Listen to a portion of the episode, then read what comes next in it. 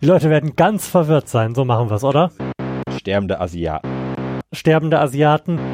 Wahrscheinlich müssen sich alle übergeben, weil sie einfach intellektuell überfordert sind. Wo halt Männer übers Ficken reden. Alles, was die machen, machen sie schlecht. Schlecht, schlecht. Ja. Das ist ja auch so leise. Ja, ne?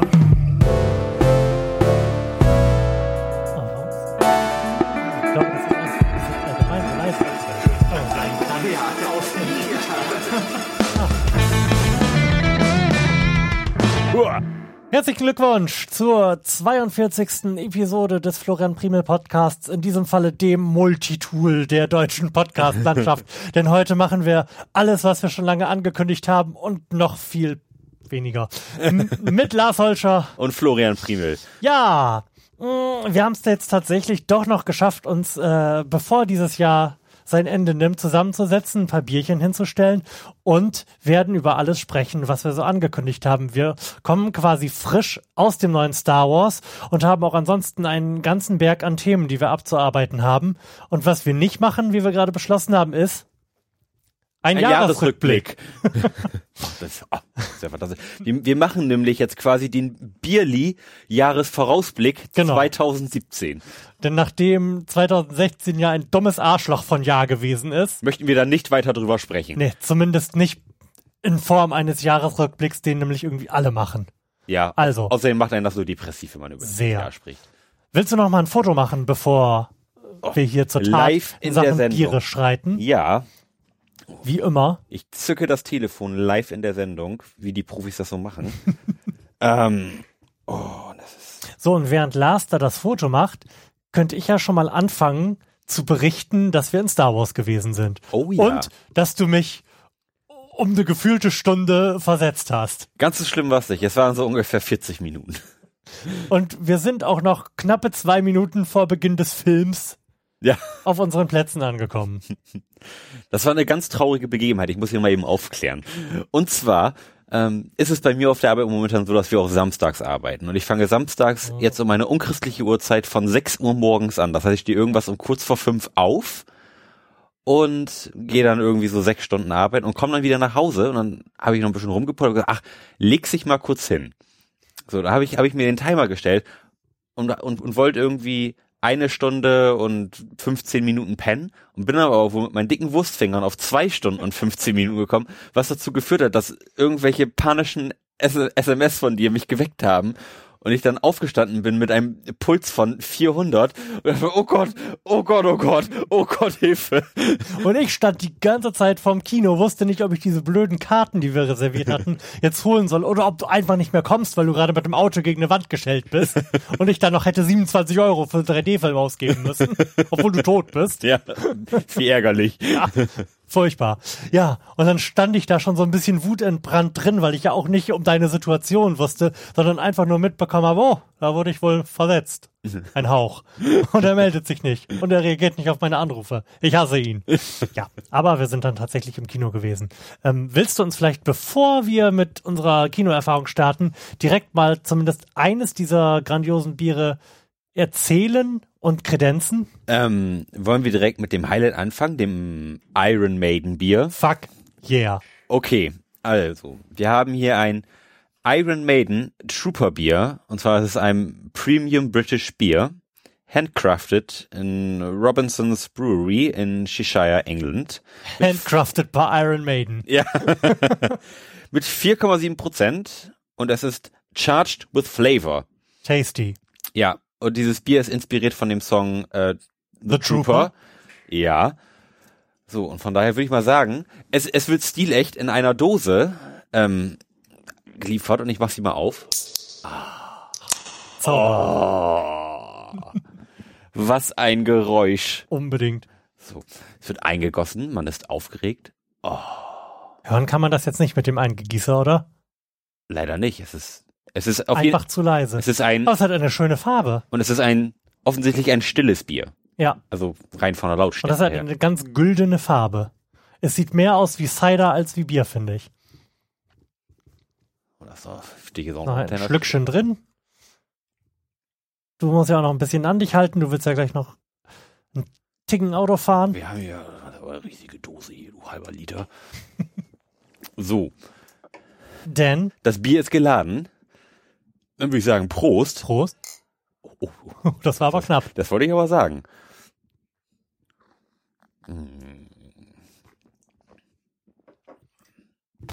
Sehr unbesonders. Es, schm- es schmeckt sehr unbesonders. Es, es erinnert mich aber an ein Bier, was wir hier schon mal getrunken haben. Was ist es denn überhaupt für eine Art Bier? Steht da auch nicht drauf, ne? Vielleicht in diesem elendig langen Text über die Inspiration vom Song, vielleicht steht da irgendwo, was es, was es mal werden wollte. Nee, da steht tatsächlich nur drauf, dass äh, Bruce Dickinson von Iron Maiden da auf irgendeine Art und Weise seine Finger im Spiel hatte. Tja, ähm, Es, es ist ein Bier. es ist ein Bier. Ich kann jetzt auch wirklich nicht sagen, was für eine Art von Bier das ist. Es ist zumindest schon mal kein Pilz. Schmeckt eher nach einem Ale oder sowas. Mhm, es ist, es hat auch keinen pilzigen Nachgeschmack. Nee, Ähm, ich muss aber sagen, es, es schmeckt nicht unerfreulich. Also, nee, aber es schmeckt langweilig. Ja. Zumindest im Vergleich zu dem, was wir hier sonst so die letzten Wochen gehabt haben. ja, aber, Sei da auch Unerfreuliches dabei gewesen. Aber da hat man zumindest mehr erlebt als bei diesem Bier. ja, aber das, also das könnte ich mir vorstellen, auch, auch einfach einen Abend so weg, wegzusibbeln. Ja, also da, da hätte ich jetzt kei- keine Schmerzen mit da jetzt zum Beispiel vier, vier, vier Dosen von zu trinken. Also, Ja. also es ist nicht eklig, es ist jetzt nicht, Ich weiß auch wirklich nicht lecker. mehr, was es gekostet hat. Sonst, dann könnte ich dir jetzt sagen, ob es sich lohnen könnte, davon vier Dosen wegzutrinken oder ob man davon nicht. arm wird. Naja, gut, ist ja von gutem Zweck, ne? Ich denke, die Iron Maiden Jungs, die brauchen haben jeden. Cent. Ja. ja, trinken für Iron Maiden. Ja. Gerade jetzt auch nach dem Brexit gibt's ja eigentlich quasi keine andere Möglichkeit mehr, denen Geld zukommen zu lassen. Ja. Ja, wie fandst du Star Wars? Also wir waren, ich gebe es zu, wir nehmen mal wieder an einem Tag auf, wo wir nicht aufnehmen wollten. Es ist Montag und wir sind am letzten Samstagabend im Kino gewesen. Das heißt, Ja. ähm, unsere Eindrücke konnten auch schon so ein bisschen sacken, Mhm. was in meinem Fall, glaube ich, ganz gut gewesen ist. Ich habe mich gehütet, noch Kritiken danach zu lesen, damit ich die nicht einfach nachplapper. Ja, Aber es konnte ein bisschen sacken und wie ist so dein Gesamteindruck gewesen, um das mal vorwegzuschieben? Also es war ähm, ganz anders als erwartet, aber das lag auch daran, dass ich mir im, im Vorhinein überhaupt nichts zu dem Film angeguckt habe. Ich habe, Mhm. glaube ich, den allerersten Trailer gesehen, der ja Mhm. irgendwie so eine Minute lang war und danach habe ich nichts mehr geguckt, nichts mehr gelesen. Mhm. Ähm, das war eigentlich ganz erfreulich.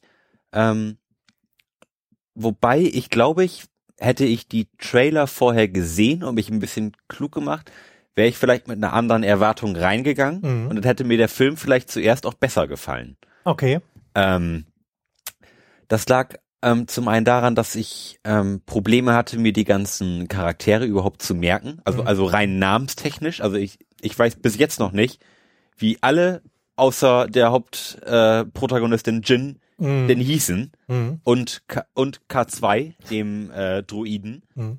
Vielleicht sollten wir direkt am Anfang mal sagen, dass wir das natürlich gnadenlos durchspoilern hier. Das Ja. heißt, ähm, wenn ihr keine Lust habt, gespoilert zu werden, aber trotzdem den Podcast hören wollt, müsst ihr auf die nächste Kapitelmarke klicken, die wir einfügen werden, oder 33 Minuten und 44 Sekunden. vorspulen. Das füge ich dann, füge ich dann an der Stelle ein. Da kommt, bitte zehn Minuten vorspulen. Richtig. Oh, warte, da mache ich auch meine Kapitelmarke, damit ich weiß, dass ich da dann was einsprechen muss. ja, ähm, aber bevor wir so direkt tief einsteigen, fange ich dann am besten auch mal an, so mit meinem Vorverständnis. Mhm. Ich habe zwar beide Trailer gesehen, aber mich an beide nicht mehr erinnert. Mhm. Als ich ins Kino gegangen bin, wusste also auch nicht, was mich erwartet, habe vorher nichts gelesen, außer diesem allgemeinen Kritikertenor, dass das nicht so der schlechteste Film bisher äh, gewesen ist, den Disney in Sachen Star Wars fabriziert hat. Das, das habe ich aber auch gelesen. Das, das ging ja auch quasi nicht an, an einem vorbei, dass, Richtig. dass, dass die Kritiker eigentlich alle wirklich sehr begeistert waren. Mhm. Umso mehr Ja. war ich aber im Nachhinein verwirrt. Ja, auch. Ähm, was ich noch vorher sagen wollte zu meinem Vorverständnis, ist, dass ich eigentlich vorher das Gefühl hatte, dass das unnötig und zu früh ist, jetzt schon wieder einen Star Wars-Film zu haben. Selbst den Zweijahresrhythmus finde ich eigentlich zu schnell. Oder fand ich zumindest, bevor ich den Film gesehen habe. Ich hatte das Gefühl, dass äh, Star Wars so als Franchise damit ein bisschen entwertet wird, wenn wir da jetzt jedes Jahr einen Film bekommen. mit neun. Finste. Hat, Ähm. War zumindest mein Eindruck. Oder war mein Gefühl dazu. Einen Eindruck hatte ich ja noch nicht. Ja. Und hat, hat der Eindruck sich denn bewahrheitet im, im, im Sinne dieses Spin-offs oder ähm, würdest du sagen, kann man jetzt schon machen, quasi alle alle zwei Jahre eine, eine richtige Episode und jedes Jahr ir- irgendwie ein Spin-off in irgendeiner Form zum Thema Star Wars. Also ich finde Spin-offs, wenn sie sich denn sehr lose daran orientieren und nur das Universum ein bisschen erweitern und aufmachen quasi, kann, können sie so viele machen, wie sie wollen. Richtig, für richtige Episoden würde ich mir wünschen, einfach weil dann meine Erwartungshaltung auch geiler ist, dass sie die vielleicht nur alle drei oder auch vier Jahre nur machen. Ich finde diesen Zweijahresrhythmus tatsächlich zu viel. Ähm, Ich habe dann nicht hinreichend Zeit, mich, ich bin ja auch nicht mehr der Jüngste, mich dann darauf einzustellen, emotional. Denn bei Episode 7 war ich wirklich sehr angehypt. Ja. Und ich glaube, das hat der Kinoerfahrung auch sehr, sehr gut getan. ja, ja, ja, also die Wir waren ja echt heiß. Äh, wir waren megamäßig heiß. Ähm, ja, muss ich aber auch sagen, die, diesen Star Wars war ich gar nicht so heiß drauf. Vielleicht, weil ich auch wirklich wenig drüber gelesen Mhm. habe und quasi gar keinen Grund hatte, irgendwo drauf heiß zu sein, weil ich ja gar nicht wusste, was überhaupt kommt. Ich Mhm. wusste einfach nur, es kommt ein Star Wars. Und ich dachte wuh, Star Wars, geil, fuck yeah. Mhm. Aber ähm, so, wenn, wenn man weiß, wa- was kommt, klar, da ist man natürlich angefixt und wir wissen, oh, wie geht das weiter und, und was passiert da wohl? Das war ja bei dem gar nicht so. Der erste Trailer war ja auch wirklich sehr, sehr nichtssagend Mhm. irgendwie in dem, was da so passiert oder passieren könnte. Von daher, was sagst du? Ähm, wir sparen uns diesen ganzen Scheiß, den ähm, professionelle Filmpodcasts an dieser Stelle machen würden mit wer hat's gemacht und wer hat mitgespielt und das ganze Geraffel, sondern machen das so wie wir sind als äh, Filmpodcast-Amateure und hauen einfach erstmal unsere Meinung raus, oder? Ja, Ähm, ich würde sagen, als Actionfilm furios. mhm. Gerade die Raumschlachten haben mir fantastisch gut gefallen Mhm. bin geneigt zu sagen, dass es die besten Raumschlachten gewesen sind, die ich seit langem, wenn ich ever gesehen habe. ja, Leider stinken dagegen die Action-Szenen auf, auf dem Boden ein bisschen ab, meiner Meinung nach. ja, Also als Actionfilm sehr gut. Ich wurde, war auch die ganze Zeit gut unterhalten, obwohl ich sehr müde war, als ich diesen Film geschaut habe. Als Star Wars-Film hingegen mh, würde ich sagen, außer Spesen nichts gewesen. mhm. Denn auch wenn er sehr, sehr direkt quasi fünf Minuten mit äh, Abstand an Episode 4 anschließt, ist ja von den Charakteren nichts mehr übrig am Ende. ja, Denn, Big Spoiler, jeder, den wir in diesem Film kennenlernen, ist am Ende dieses Films tot. von, von daher ähm, gibt das, finde ich, dem Star Wars-Universum auch nicht besonders viel. Also mir haben tatsächlich die Momente, ähm, wo ich was, wo ich Anschlusspunkte hatte zu den alten Filmen, ähm, am besten gefallen. Also mir haben die Szenen mit Mon Mothma fantastisch gefallen. Mir hat die Darth Vader Szene, über die wir sicherlich am Ende nochmal äh, sprechen werden, fantastisch gut gefallen. Und mir hat es ganz gut gefallen, wenn ich äh, so ein bisschen was über das Universum erfahren habe. Aber die Story an sich ist ebenso wie die am Ende toten Charaktere ziemlich banal. Ja, ja, also die, die Story war wirklich so einfach au aufgebaut. Also Mhm. da, da, da war quasi keine, keine verschachtelte Handlung oder sowas drinne, keine, keine groß, große Liebesgeschichte. Was ich was, die hatten, die hatten den Auftrag, holt die Pläne für den Todesstern. Und seid am Ende alle tot. Ja. Und das war quasi die, die komplette Mi- Mission des Films. Was ich am Anfang auch sehr ähm, schwierig fand, wa- waren die ganzen Ortssprünge. Mhm. Da hatten wir ja auch, Mhm. auch nach dem Film direkt drüber gesprochen, dass Ja. wir da Probleme hatten, ähm, am Ball zu bleiben. Mhm. Ähm, das hat den Film so ein bisschen unruhig gemacht. Ähm, besser wu- wurde es dann, als sich die ganze Sache ein bisschen konkretisiert hat und man irgendwie wusste, so jetzt geht's Mhm. drum, die, die, die Pläne zu holen, dann, dann wurde das alles ein bisschen linearer, sag ich mal. Mhm. Ähm, und dann hat man auch wieder gut, guten Einstieg gefunden. Ähm, Probleme hatte ich aber auch, mich, mich allgemein mit den Charakteren zu identifizieren. Ir irgendwie wurden die nicht hinreichend eingeführt, als dass ich, Und äh, es waren auch zu viele. ja, als dass ich mich in irgendeiner Form darum kümmern würde, ob sie jetzt tot sind oder nicht. Mhm. Mhm. Ähm, es, es, es waren coole Charaktere. Ähm, zumindest einige. Ähm, ja, also den, ähm, den Samurai fand ich irgendwie cool. Genau, vielleicht führen wir das kurz aus. Es gab so einen Samurai-artigen Proto-Jedi, Ja, der aber, wie anzunehmen ist in dem Film. der aber kein Lichtschwert hatte, sondern nur Richtig. einen Stock Ähm, das hat und mich er war blind. Das hat mich, während ich geschaut habe, ziemlich irritiert. Ich wusste nicht, ob der da so reinpasst, aber die Idee gefällt mir im Nachhinein. Mhm. Die Jedi gibt's jetzt auch schon eine Zeit lang nicht mehr. Ähm, dieser ganze Jedi-Kult ist ja zu dem Zeitpunkt in dem Star Wars-Universum auch so auf seinem maximalen Low. Mhm. Aber offensichtlich gibt's ja noch irgendwie so den einen oder anderen, der eine Connection zur Macht hat. Aber dass der dann jetzt nicht mit einem Lichtschwert rumläuft und ein ähm, super ausgebildeter Jedi ist, sondern das halt einfach mit einem Stock macht Ja. und einfach so ein bisschen seine Kräfte walten lässt. Das hat mir so im Nachhinein, als ich drüber nachgedacht habe, gut gefallen. Die Umsetzung hingegen, musste der jetzt blind sein und musste so ein unfassbarer Superkämpfer sein, fand ich auch ein bisschen schwierig. Gerade der und sein komischer Kumpel, der die ganze Zeit mit ihm rumgelaufen Der- ist, mit der- einem Ultrablaster, Der mit Tank. einem Blaster-Maschinengewehr, Ja. von dem ich mich gefragt habe, warum hat das nicht einfach jeder? Das hätte die Schlachten enorm abgekürzt. Ja. Der, also diese beiden Charaktere waren irgendwie sehr Tarantino-esque. Ja. Und das hat da nicht reingepasst, fand ich. So cool ich die Ideen fand, die Umsetzung hat mir nicht gefallen. Und das gilt für alle Charaktere. Also meinem Gefühl nach. Auch für die Hauptcharakterin, die, von der ich noch nicht mal sagen könnte, ob ich die Schauspielerin jetzt gut oder gut spielend fand, weil ich das Gefühl hatte, die hat einfach nur gegen diesen sehr flach geschriebenen Charakter angespielt. Und ähm, den männlichen Hauptdarsteller, komischen Rebellen, Geheimdienst, Chief Master with no name that I remember, Ja. ähm, auch bei dem gilt das. Von dem weiß ich nichts. Ich weiß noch nicht mal mehr seinen Namen. Nein. Und könnte auch nicht sagen, ob der mir jetzt als Schauspieler gut gefallen hat. Denn die hatten einfach als Schauspieler nichts zu tun. Ja. Ja, da, da, da, das sage ich ja. Die, die Story war, war so flach, dass, dass sich da irgendwie keine, keine weitere Ebene irgendwie einschieben ließ, die, ähm, wenn man auch schauspielerisch da, dazu geführt hätte, dass man irgendwie tiefere Emotionen oder irgendwas Subtiles reinschieben Ja. konnte, was, was irgendwie die Verbindung zu, zu den Charakteren ein bisschen intensiviert hätte. Genauso schwach ähm, fand ich eigentlich K2, den, den Druiden. Mhm. Der war eigentlich ja nur für Comic Relief da. Ja. Also der, der hatte ja auch irgendwie kein, kein, keine richtige Funktion. Der hat halt mal ein, Ja. ein, sein, das Raumschiff geflogen. Aber dass er großartig einen besonderen ähm, Sinn hatte, gar nicht so. Der ist aber auch, auch schon zur Mitte des Films den Helden totgestochen. Stimmt. Naja, gut, so im zweiten Drittel würde ich sagen, ne? ja, Hm. gute Hälfte. Ja. Was man zur Story, und das ist mir dann auch erst später aufgefallen, positiv meiner Meinung nach anmerken muss, ist ähm, der Anschluss an Episode 4 und dass damit endlich mal geklärt ist, warum Dieses- diese, dieses warum diese Logikloch. Ja, warum diese Kampfstation diese Schwachstelle hat. Ja.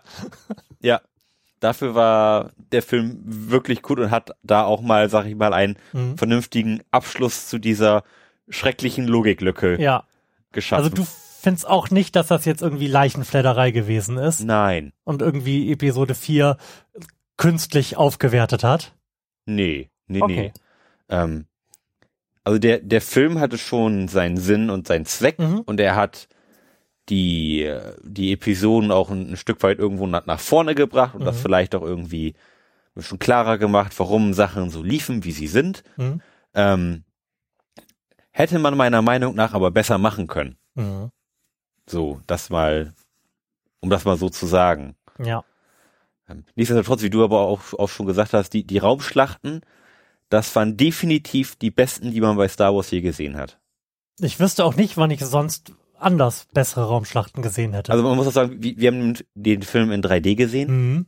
und die Raumschlachten waren wirklich fantastisch. Also das hat Mhm. in 3D ganz hervorragend funktioniert. Ja. Die, die Schiffe sahen super cool aus. Das war gut animiert, gut, gut gemodelt und das hat ein einfach, das war, das war Star Warsig. Sehr, ja. Wobei man sagen muss, der, der Ton von dem Film war deutlich düsterer.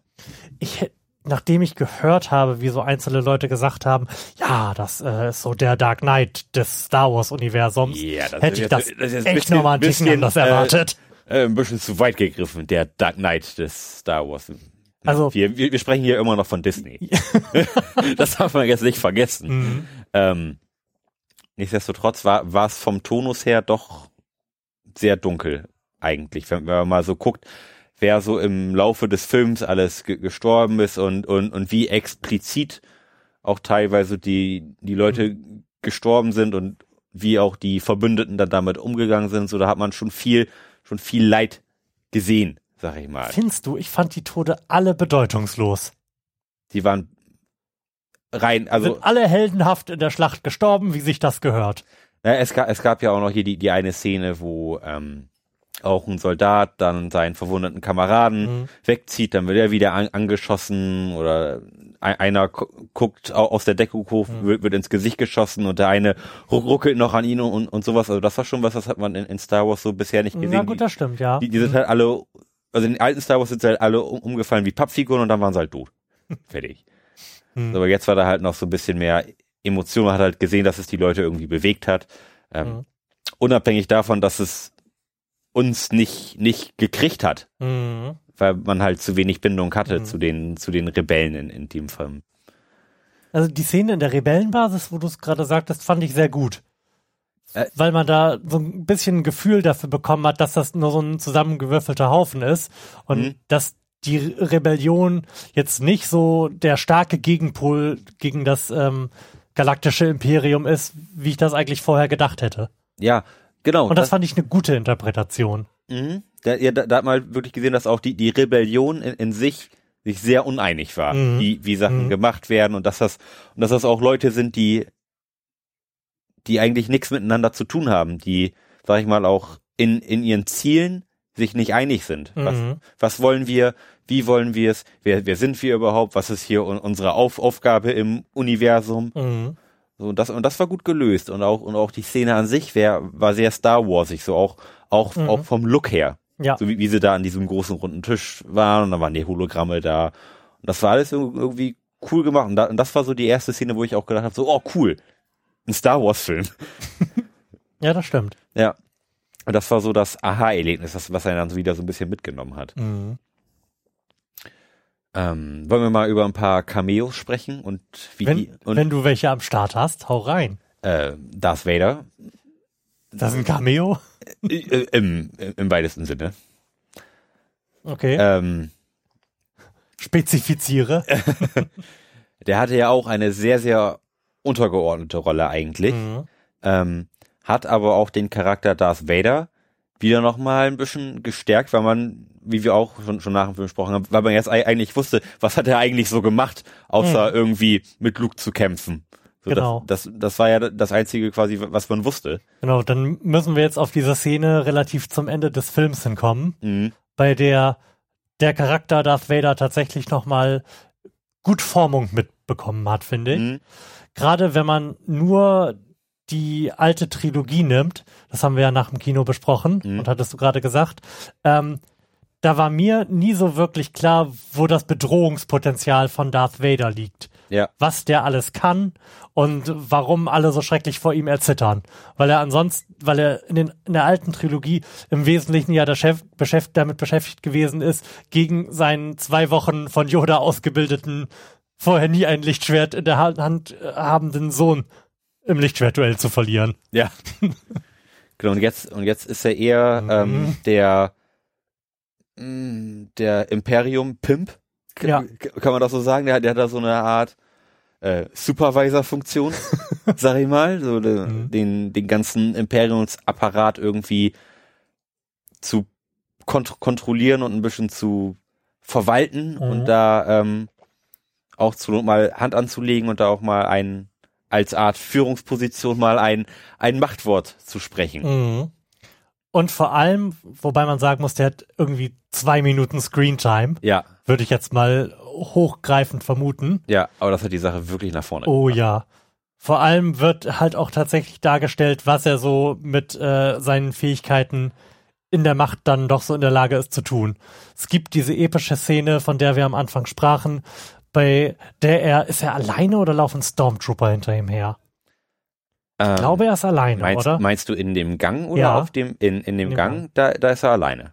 Wo, wobei, ähm, also in dieser Szene entert Darth Vader quasi im Alleingang ein Rebellenschiff. Ja, was, was auch rein optisch sehr an, an den ersten Teil von Genau. Star Wars erinnert, Genau. wo, wo, wo er Leia gefangen nimmt. Richtig. Spiegelt quasi so die eine der ersten Szenen aus Episode 4, nur dass halt durch eine aufgesprengte Tür keine Horde Stormtrooper läuft, sondern Darth Vader mit seinem Lichtschwert und einfach mal so eine Hundertschaft äh, Rebellen Niedermäht. niedermetzelt, ja. Ja. Dabei die Macht benutzt, Leute durch die Gegend schmeißt, mit seinem Lichtschwert natürlich alles an Blasterschüssen abwehrt und Mhm. äh, gegen die Verteidiger richtet. Also da wirkt er sehr, sehr mächtig. Ja. Und das ist auch nicht albern, das ist einfach nur eine sehr, sehr geile Szene, die, finde ich, dem Charakter Definition mitgibt. Ja, also das, also das, das Wort, was mir dazu einfällt, ist, ist, ist kraftvoll. Also er, Mhm. er war wirklich kraftvoll. So, du, Ja. du, du hast so gedacht, boah, der ist, der ist nicht zu besiegen, weil, Ja, weil, weil er so, richtig. der, der wirkte so übermächtig. Ja. Aber nicht auf eine alberne Art und Weise. Nee, nicht, nee, nicht nee. auf diese Stormtrooper schießen halt immer daneben Art und Weise. Ja, nee, der, der war einfach krass. Mhm. Und das ist was, ähm, das fehlte in den ersten Episoden eigentlich schon, also in, in Episode 4 bis 6 ja. fehlte das, so die, diese sehr, diese sehr kraftvolle Art, weil er auch meiner Meinung nach zu früh irgendwie angefangen hat, ähm, gegenüber Luke so ins Wanken zu kommen. Mhm. Und das ähm, hat, die, hat, den Charakter Darth Vader jetzt noch mal eine ganz schicke Rundung verpasst. Mhm. Und wenn man das jetzt, also wenn man jetzt nochmal die, die Filme in, in der Ordnung sehen würde, dann hatte man, denke ich mal, ein ganz anderes Verhältnis zu Darth Vader. Also das ist mir auch noch äh, eingefallen. Ich glaube, im Gegensatz zu Episode 1 bis 3 macht er sich sehr gut in so einem Binge-Watching. Ja, also Episode 1 bis 3, die kannst du einfach weglassen. Also die geben dem Ganzen ja eigentlich nichts. Mhm. Ah, ich weiß nicht. Also die Darth Vader-Werdung, die ja so das eigentliche Ja. Thema ist, kannst du schon mit, finde ich, Episode 2 und 3 mitnehmen, aber sind halt trotzdem keine guten Filme.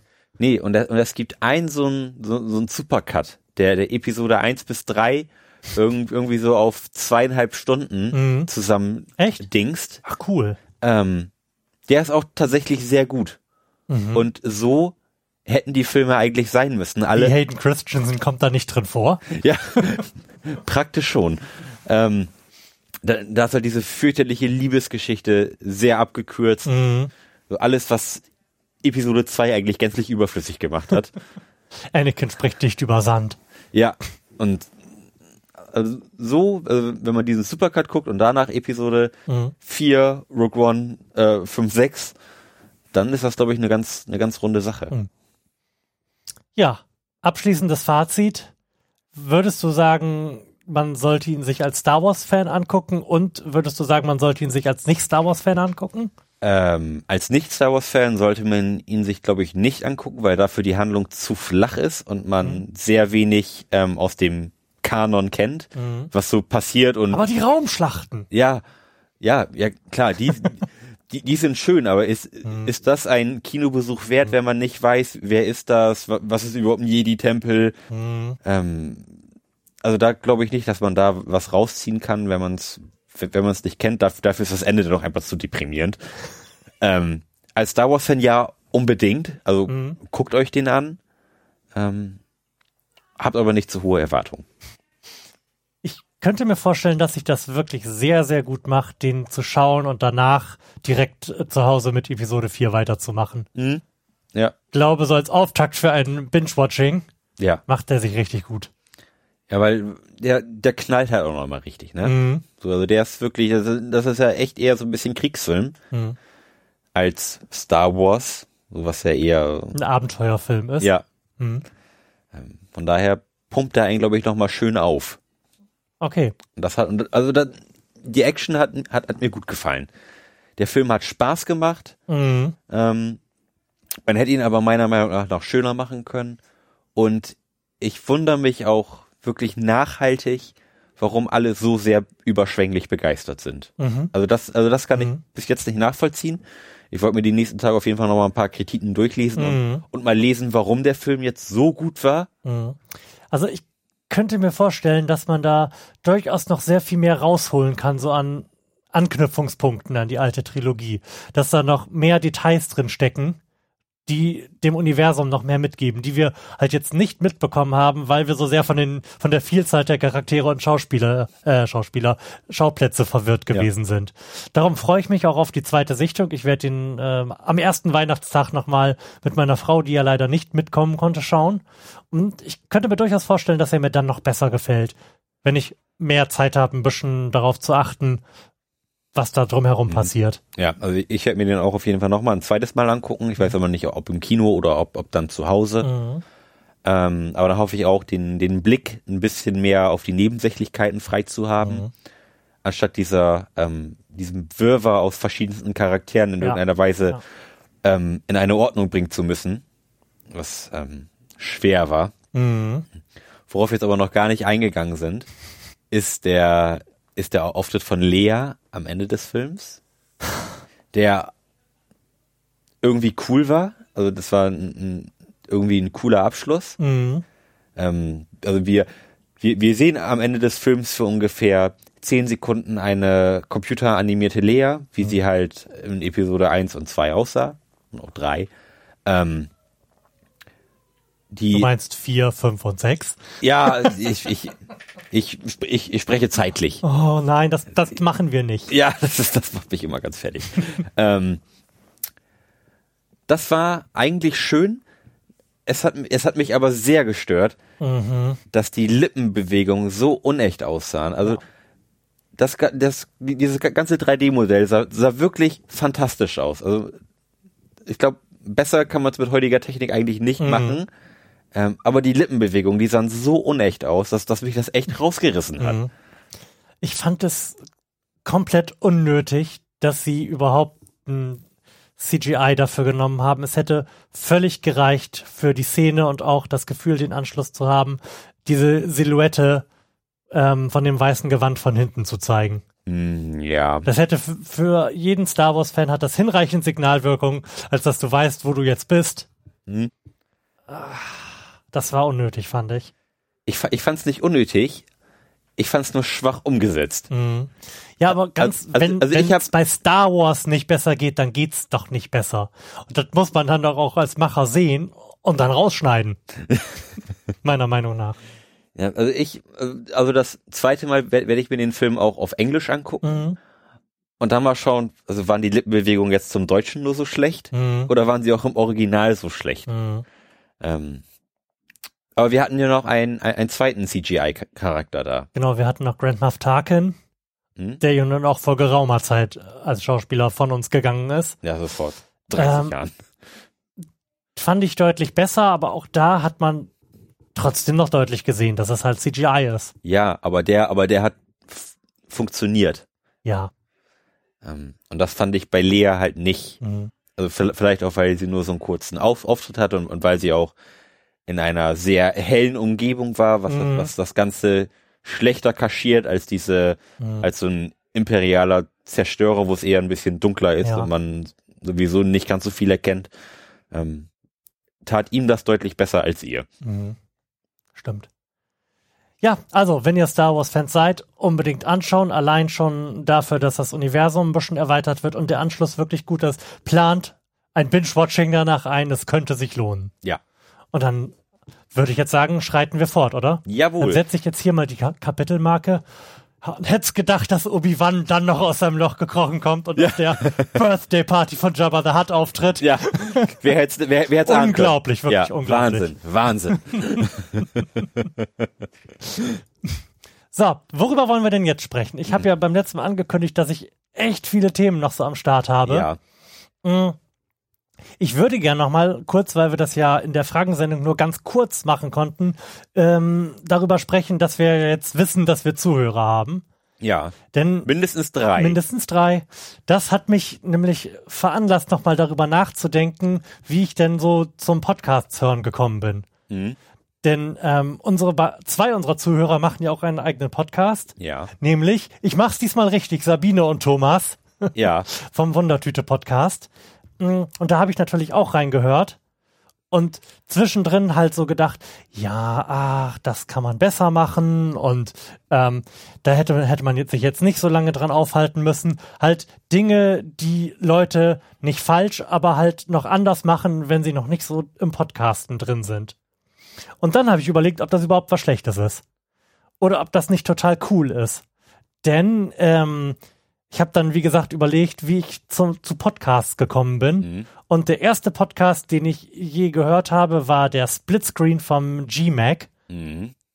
Du wirst dich nicht an das GMAC erinnern, oder? Nur als Zeitung auf deiner Toilette.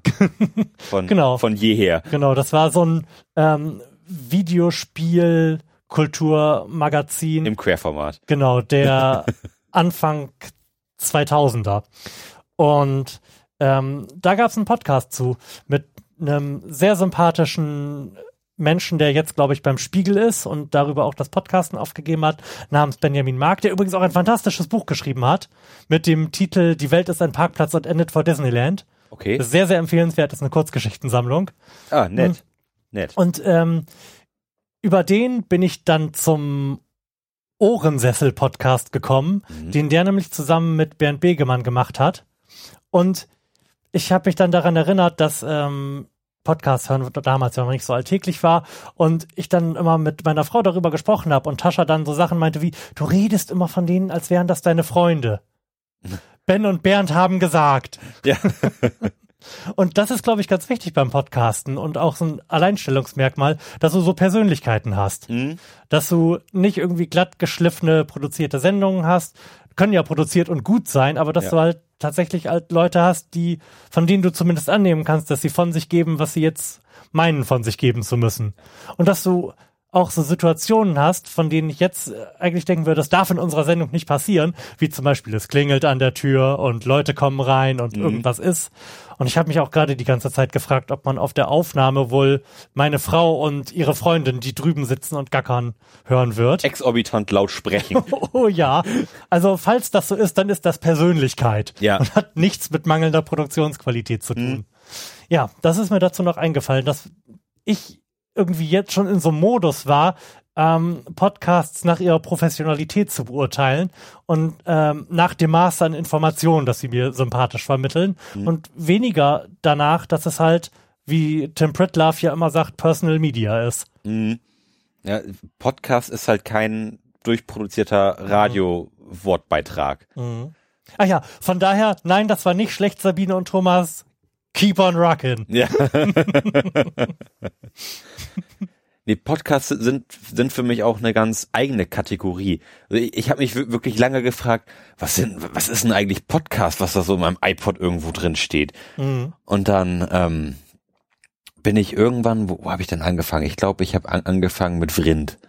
Mhm. So ganz, so ganz klassisch irgendwie. Also Hol, Hol, Holger Klein, mhm. den kennen, glaube ich, die meisten. Das ist lustig, denn ich habe bevor, also ich wollte dich auch nicht schon wieder unterbrechen, das tut mir echt Hast leid. Du aber, aber ich habe ich hab doch so viele Themen. ähm, ich habe vorher schon Not Safe for Work gehört mit äh, Tim und Holger. Und da hat Holger ja noch gar keine eigenen Podcasts gemacht. Mhm. Das heißt, ich habe auch so die Werdung dieses Vrind-Imperiums mhm. mitbekommen. Ja, der hat, der hat jetzt mittlerweile wirklich ein wahnsinniges Podcast-Imperium aufgebaut. Das ist ja, also, was der Podcast-mäßig so rausgehauen hat. Die, die Woche in vier reicht. Jahren. Ja, mhm. das ist mehr als beeindruckend und auch mhm. die und, und auch die Qualität der Podcasts, mhm. die, die ist ja wirklich auch durch die Bank gut. Und er macht ja auch viel Auftragsproduktion. Ich weiß ja, hast du schon mal Hock die her gehört? Nee, habe ich nicht. Ich habe bisher nur den Resonator gehört. Also Hock die her ist, ist auch wirklich sehr, sehr kurzweilig. Also okay. Also das, das macht echt Spaß, weil, weil die auch wirklich ein gutes Gefühl dafür haben, was für Leute interessant mhm. sind. Das hast du, hast du da den, den Feed am Start? Äh, ich, ich, ich erinnere mich, dass er gesagt hat, der wäre schwer zu finden. Und da habe ich mir schon gedacht, ich habe sowieso noch so ein Shitload an Podcasts, die ich noch nicht gehört habe. Holst du dir jetzt nicht mal noch einen ins Haus? ja, ich habe ich hab den auch auf meinem iPhone im, ah, okay. im Feed. Ähm, und dann, dann, dann bin ich irgendwann noch über damals noch sanft und sorgfältig, mhm. äh, mit Jan Böhmermann und Olli Schulz gestolpert. Und dann ging es eigentlich irgendwie so los, dass man so langsam merkt, oh, Podcast ist ja eigentlich irgendwie irgendwie noch ein bisschen, Ganzes Universum. ja, ist irgendwie noch ein bisschen geiler als die ganze Zeit im Auto ZDF Info hören oder Mhm. ZDF Kultur. Und das, man, man kann sich ja praktisch aussuchen, was man hören möchte. Und es- und es gibt ja auch zu jedem Thema, was sich interessiert, gi- gibt's irgendwie den passenden Podcast, der Mhm. irgendwie cool produziert ist. Ähm, und dann macht man sich da ir- irgendwann auf in, in, in eine Welt, wo man weiß, jetzt habe ich einen Schritt reingemacht, ich komme nie wieder raus. ähm, und das ist eigentlich das, das Charmante an, an Podcasts, dass ja wirklich so viel möglich ist und, Mhm. und auch wöchentlich, wenn man, sag ich mal, eine Handvoll Podcasts abonniert hat, dass wöchentlich mehr kommt, als du hören kannst. Und Ja. das macht mich auch manchmal traurig, weil ich weiß, die sind wirklich alle gut, aber ich habe keine Zeit, sie alle zu hören. Und da Mhm. muss man halt wirklich immer gucken, ah, was Podcast-Thema, das spricht mich jetzt an und du denkst, ah, vielleicht wäre das andere auch gut gewesen und das ist dann immer so ein, so ein Dilemma. Ähm, Mhm. Ich habe mir auch für die, nach diesem wirklich anstrengenden und arbeitsreichen Jahr für die Zeit zwischen den Jahren vorgenommen, mich einfach mal drei Stunden aufs Sofa zu legen Mhm. und nur irgendwas zu hören. Einfach nichts zu tun. Ähm, was mir jetzt aber auch in den letzten boah, anderthalb, zwei Jahren Mhm. aufgefallen ist, dass ähm, Podcasten auch jetzt so ein bisschen Volkssport wird Mhm. und ähm, dass sich die Ent Entwicklung ähm, analog, sag ich mal, zu YouTube um sag mal, zwei, drei Jahre versetzt bewegt.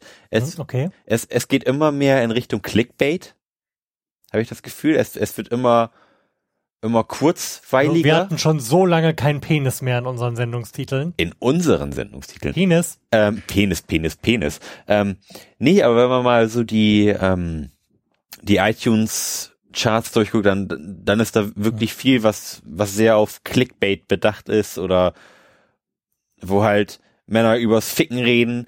Ähm, Moment, sowas gibt es? so, sowas gibt es und das ist in den iTunes Charts auch weit vorne mit Okay. dabei. Schlampen und, und, und Da, Männer, da, da reden wir nachher nochmal drüber. Männergespräche. Okay. Ähm,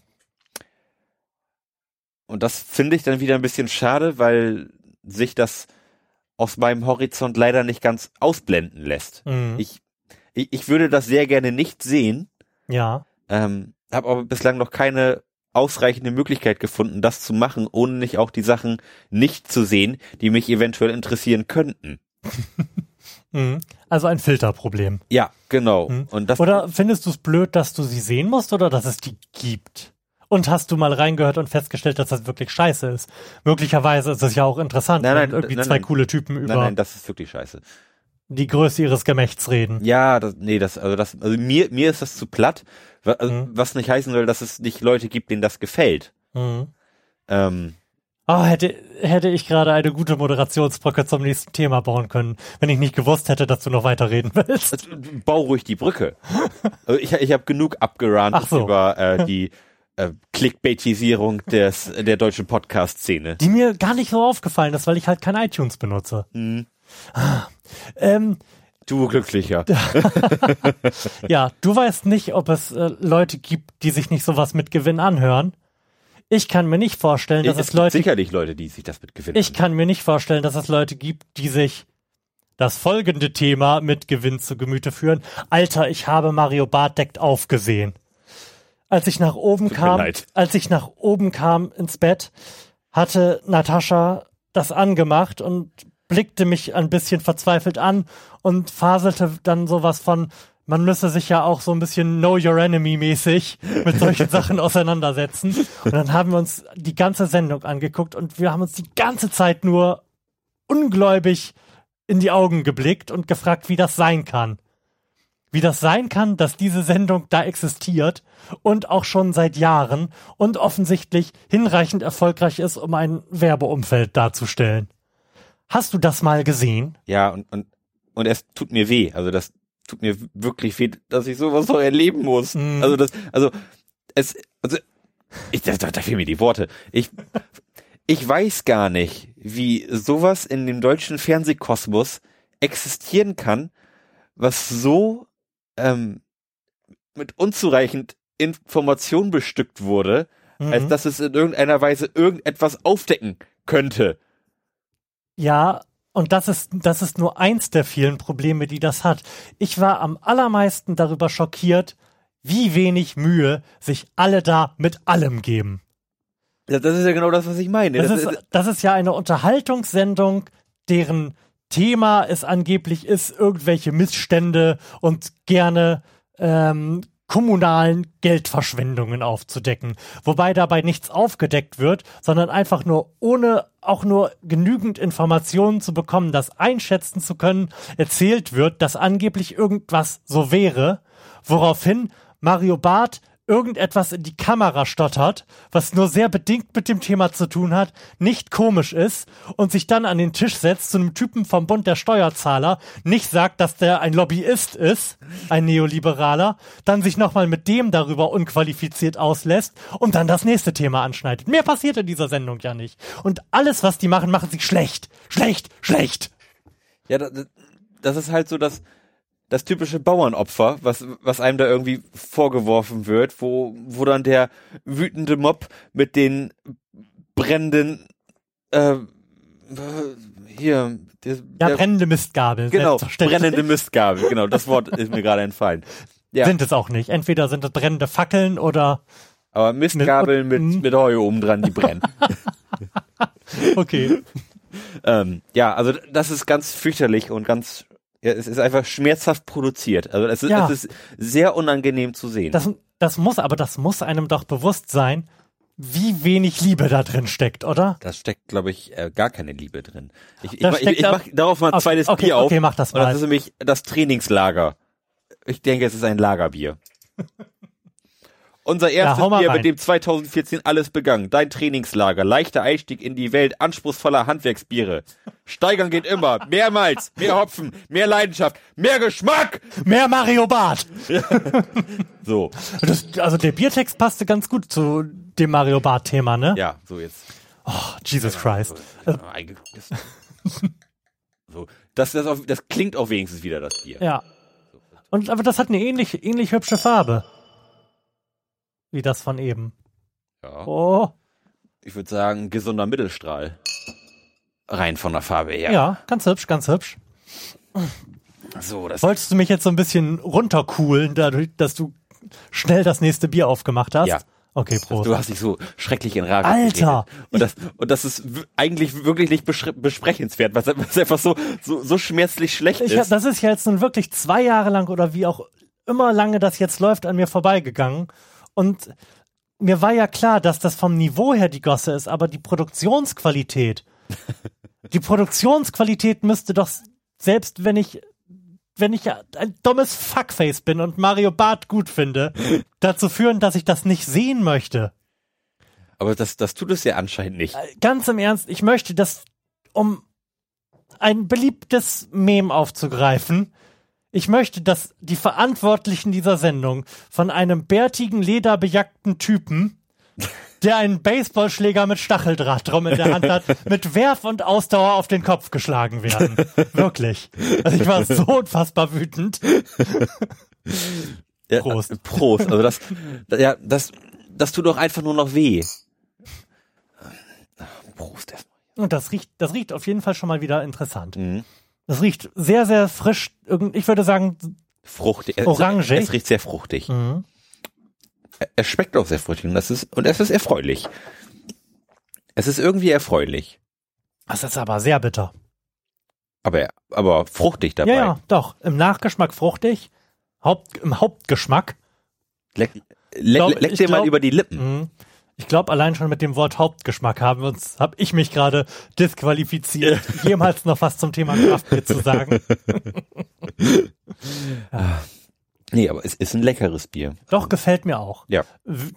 Ah, wir haben, wir haben die Bierskala äh, schändlich vernachlässigt. Ich würde dem Iron Maiden Bier auf der Bierskala, wohlgemerkt nur, weil es ganz gut schmeckt, nicht weil es spannend ist, eine 6 geben. Ja, ich bin völlig bei dir. Okay. Ähm, diesem Bier, Würde ich aus genau den gegenteiligen Gründen ebenfalls eine 6 geben. ich würde dem Ganzen sogar eine 7 geben, weil das ein, ein Bier ist, was ich mir sogar vorstellen könnte, noch einmal zu kaufen, weil es irgendwie Hm. lecker ist. Ja, bis mit 3 Euro dabei. Oh, also das ist ja, das ist ja praktisch ein Schnapper. Ja. Da kriege ich ja nur einen Sechserträger wie Kühler für. ähm, Okay, sind, sind wir durch mit Mario Barth deckt auf? ich ich überlege gerade noch. Ich habe Also- ganz kurz überlegt, ob ich mir mal die Facebook-Kommentare dazu angucke, Ähm, aber das erschien mir zu grausam Ich für glaube, mich. ich glaube, das Argument, mit dem die Leute das gucken, ist, ach Mensch, der Bart, das ist ja ein witziger Typ und jetzt macht er ja sogar noch was Ernstes. Da tue ich mir ja auch noch was Gutes und lerne noch ein bisschen was. Das ist, glaube ich, die Herangehensweise der Leute, die ähm, mit einer gewissen Ernstigkeit diese Sendung Blickst verfolgen. wirklich verzweifelte Augen. Ja, ich weiß, das tut weh, das so zu hören, Mhm. aber ich, aber ich, ich glaube, so, so ist das. Die, die Leute denken, damit tun sie sich was Gutes, weil sie ein bisschen über die Welt aufgeklärt werden und dann wieder ein bisschen sich aufregen können, weil wieder wird Steuer verschwindet. Und, und alles eine Lüge. Hast du, hast du hier gesehen die Folge Nein. mit dem Trump Tower? Ja, nein, der, von der habe ich vermutlich bei Jan Böhmermann gehört. Oder in der Heute-Show oder sonst wo. Ja, das war auch sehr. Also in einer dieser Sendungen, die wir linksversifften Gutmenschen so schauen. Genau, da, um mal die Hörer auf, aufzuklären, die es nicht wissen, ähm, Mario Barth war in New York vorm Trump Tower und hat quasi angezweifelt, dass es diese Proteste vor dem Trump Tower gibt und dass die quasi nur von Medien inszeniert werden. Mhm. Und er stand dann da morgens und hat gesagt, Mensch, hier ist ja gar keiner. Große Lüge, Lügenpresse, Lügenpresse. Äh, was er bei seiner großspurigen Ansage allerdings vergessen hat, dass die ähm, Proteste erst nachmittags da sind, wenn die Leute nicht mehr arbeiten müssen. Mhm. was irgendwie so, was irgendwie sehr für die Produktionsqualität dieser Sendung spricht. Ja. Und, und was sich auch durch die Bank ei- eigentlich so durch diese kompletten Staffeln zieht. Mhm. Ach, das weißt du. Ich, ich habe immer mal wieder reingeguckt. Okay. Wow. Dann bist du tatsächlich weiter als ich. Ich habe ja zufällig die Sendung erwischt, wo äh, für die er dann auch noch ein bisschen Gegenwind im Internet bekommen hat, weil er sich ja schrecklich über die Oper und die Förderung der Oper und natürlich auch Menschen, die in die Oper gehen, lustig gemacht hat. Was ja auch überhaupt nicht sein Publikum ist.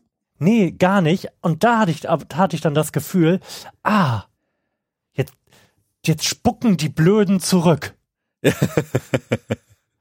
das war, da habe ich so ein bisschen an unsere Sendung zu Trump denken müssen, Mhm. wo wir ja äh, in der Asche unserer Niederlage Mhm.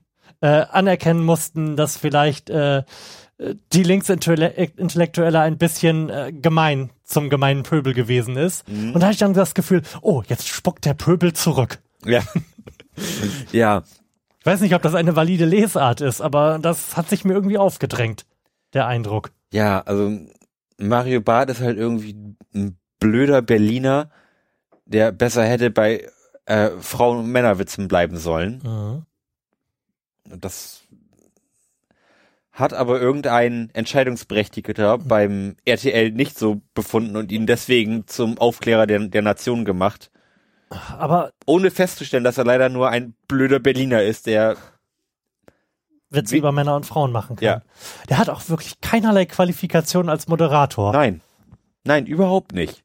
Also der, der ist global einfach unangenehm. Also in, in, in jedweder Richtung, aus der, aus der er auch immer kommen mag, ist er, ist er unangenehm. Er ist ein unangenehmer Moderator. Er ist eigentlich auch ein sehr unangenehmer Comedian. Ja. Comedian. Er, Ja. er, er ist unangenehm als Talkgast. Also er ist immer unangenehm. Mhm. Und ich weiß nicht, wie, wieso der in Augen eines Senders gut funktioniert. Quote? Ja, aber ab- ja, aber also warum Ja. funktioniert der überhaupt? Also warum Ja. findet ihn jemand gut? Mhm. Da, da müsste man, das müsste man sich doch mal anschauen. Eigentlich müsste man mal bei dem auf die Facebook-Seite gehen und schauen, was da so passiert, oder? Da geht sicherlich einiges. Also ich bin ja, ich bin ja schon immer schwerst schockiert, wenn ich grundsätzlich auf Facebook-Seiten von irgendwie in der Medienlandschaft vorkommenden Menschen bin. Und sei es Jan Böhmermann. Der hat ja unlängst verkündet, dass er gerne ins Hauptprogramm möchte und auch gerne öfter als einmal die Woche stattfinden würde. Und da habe ich mir auch nur zehn Minuten die Kommentare dazu angeschaut. Und was mir aufgefallen ist, Leute, die Jan Böhmermann scheiße finden und der Überzeugung sind, dass er, dass der dünne blasse Junge nicht ins Hauptprogramm soll, sind über 45 und über 45 verliert man ganz offensichtlich die Fähigkeit, sich zu fotografieren. das muss, es muss da einen direkten Zusammenhang geben. Das ist nämlich wirklich sehr, sehr auffällig. Gott. Du hättest nach den Profilbildern schauen können, wer dafür und wer dagegen ist. Ja, Nein, gar nicht von den, äh, du hättest nach der Qualität der Profilbilder gehen können. Nach der objektiven Qualität. Ja, vielleicht hängt das damit zusammen, dass wenn man ein gewisses Gefühl für Ästhetik hat, dass man dann vielleicht auch ein bisschen feinfühliger ist und dadurch eher nachvollziehen kann, was der Böhmermann da macht, weil man ein Mhm. gewisses Feingefühl für die, für das Geschehen der Dinge hat, Mhm. wie, wie sie so zusammenwirken. Ich versuche dann ja immer mir die andere Seite vorzustellen und dann äh, würde der, der dicke 50-jährige Manni, der sich so von halb unten fotografiert hat, Mhm. vermutlich sagen, ja, der ist jetzt, er wäre jetzt 20 Jahre verheiratet und dieses blöde Facebook wäre sowieso scheißegal. Da kann er sich fotografieren, wie er will. Wobei, warum hat er dann überhaupt ein Foto? Aber sei es drum. Was noch ganz schlimm war, ist, dass ich dann irgendeinen von denen, der sich besonders despektierlich geäußert hat, angeklickt habe, um dann festzustellen, dass er gern The National hört. Was mache ich denn jetzt? jetzt kann ich den, kann ich, darf ich die jetzt nicht mehr hören? Oder wie geht man da jetzt vor? Das ist vermutlich ein Ausrutscher gewesen Wahrscheinlich hat er das aus aus Versehen auf Gefällt mir geklickt. Oder, Okay. oder hat, oder hat gedacht, dass das eine Rechtsrockband ist.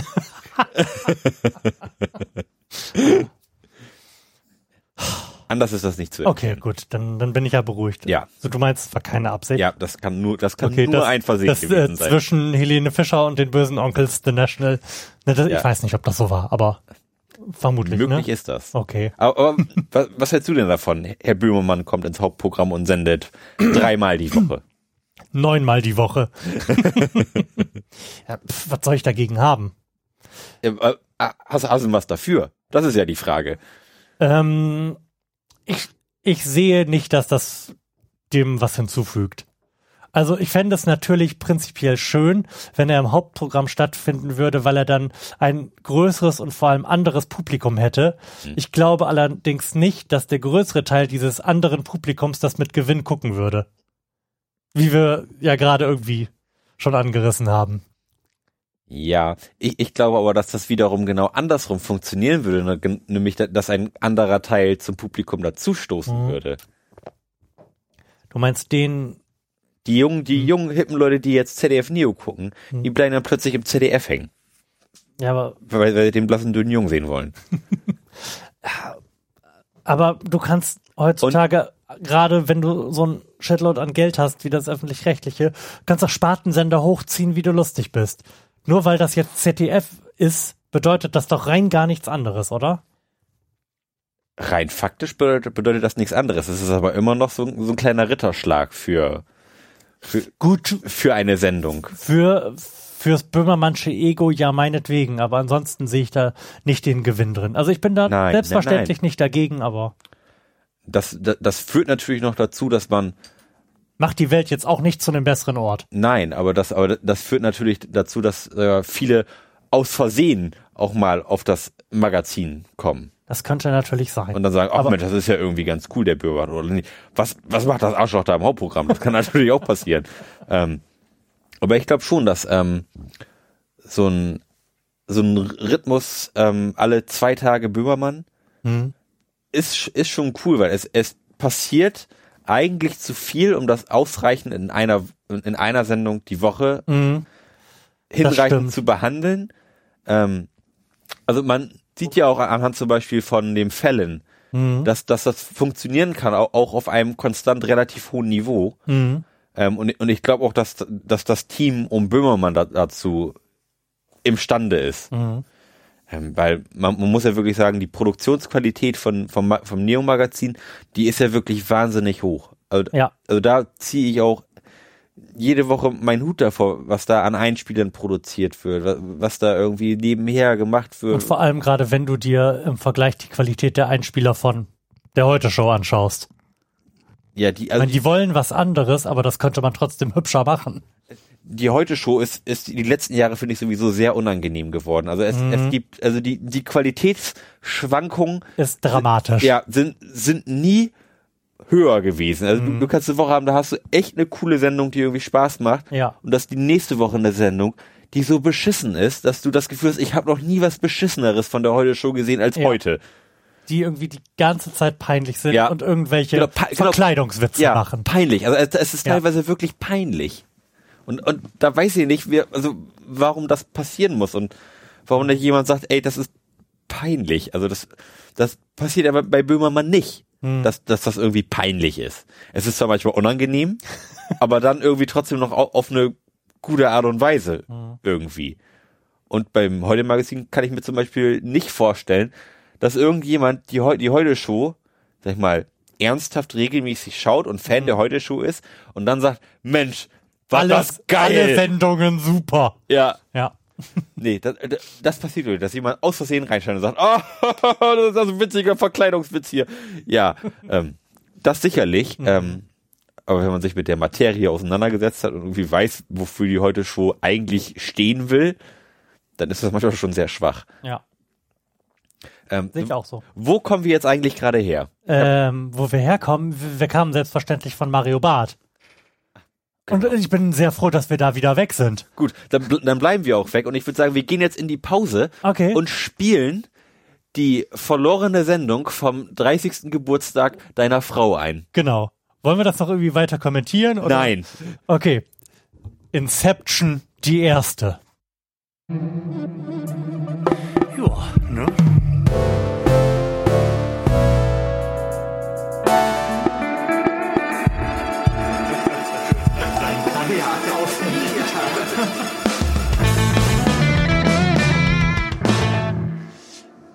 Herzlichen Glückwunsch zur 42. Episode des Florian Primel Podcasts.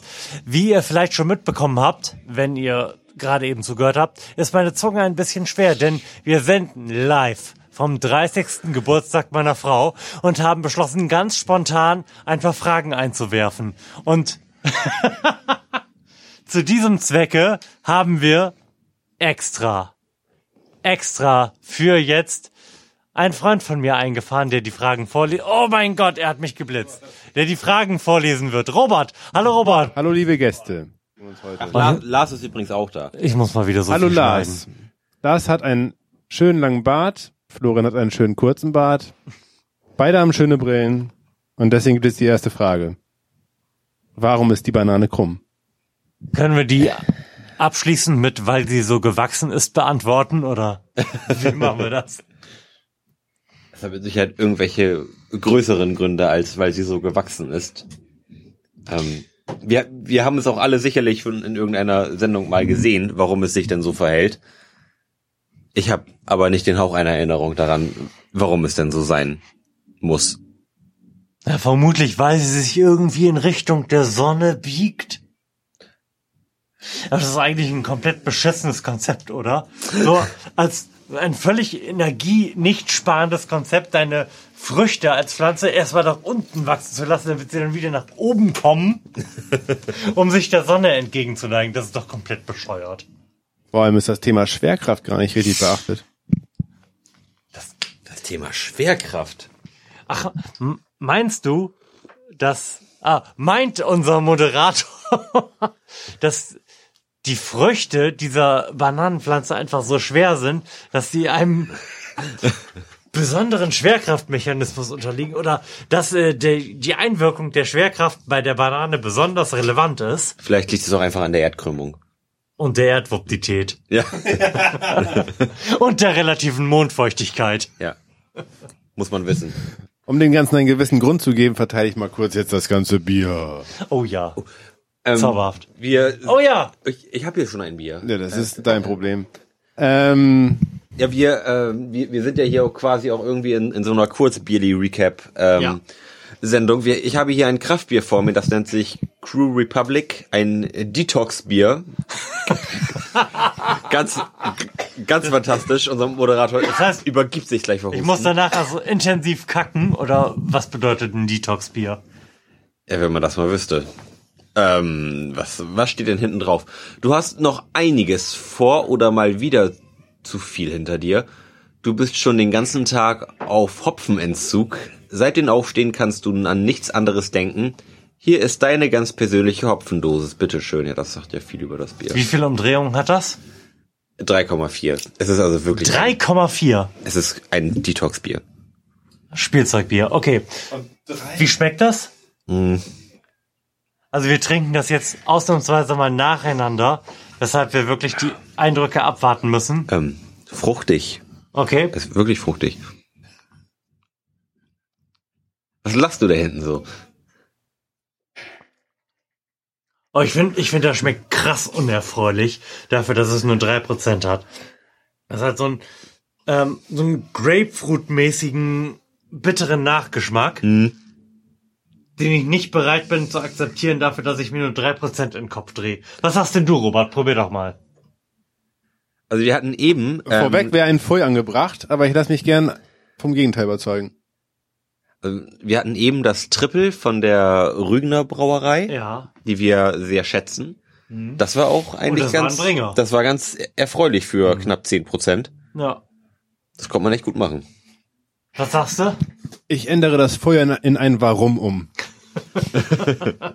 Wie konnte das passieren? Okay. Stell uns eine Frage. Die Frage von lautet, Früchten. brauchen Fische wirklich Wasser zum Atmen oder reicht Luft? Ja, da könnten wir jetzt ja ein kleines Experiment draus machen und mal gucken, wie lang so ein Fisch an Land überlebt. Aber nein, sie brauchen Wasser, weil die haben ja keine Lunge, sondern Kiem. Was ist das für eine idiotische Frage und wer hat sie gestellt? Das Kann man das anhand der Handschrift vielleicht irgendwie nachvollziehen? Welcher von unseren inkompetenten Gästen diesen Bullshit da reingedengelt hat? Frage 1 und 2 scheinen von der gleichen Person zu stammen. Also, nächste Frage. Nächste Frage.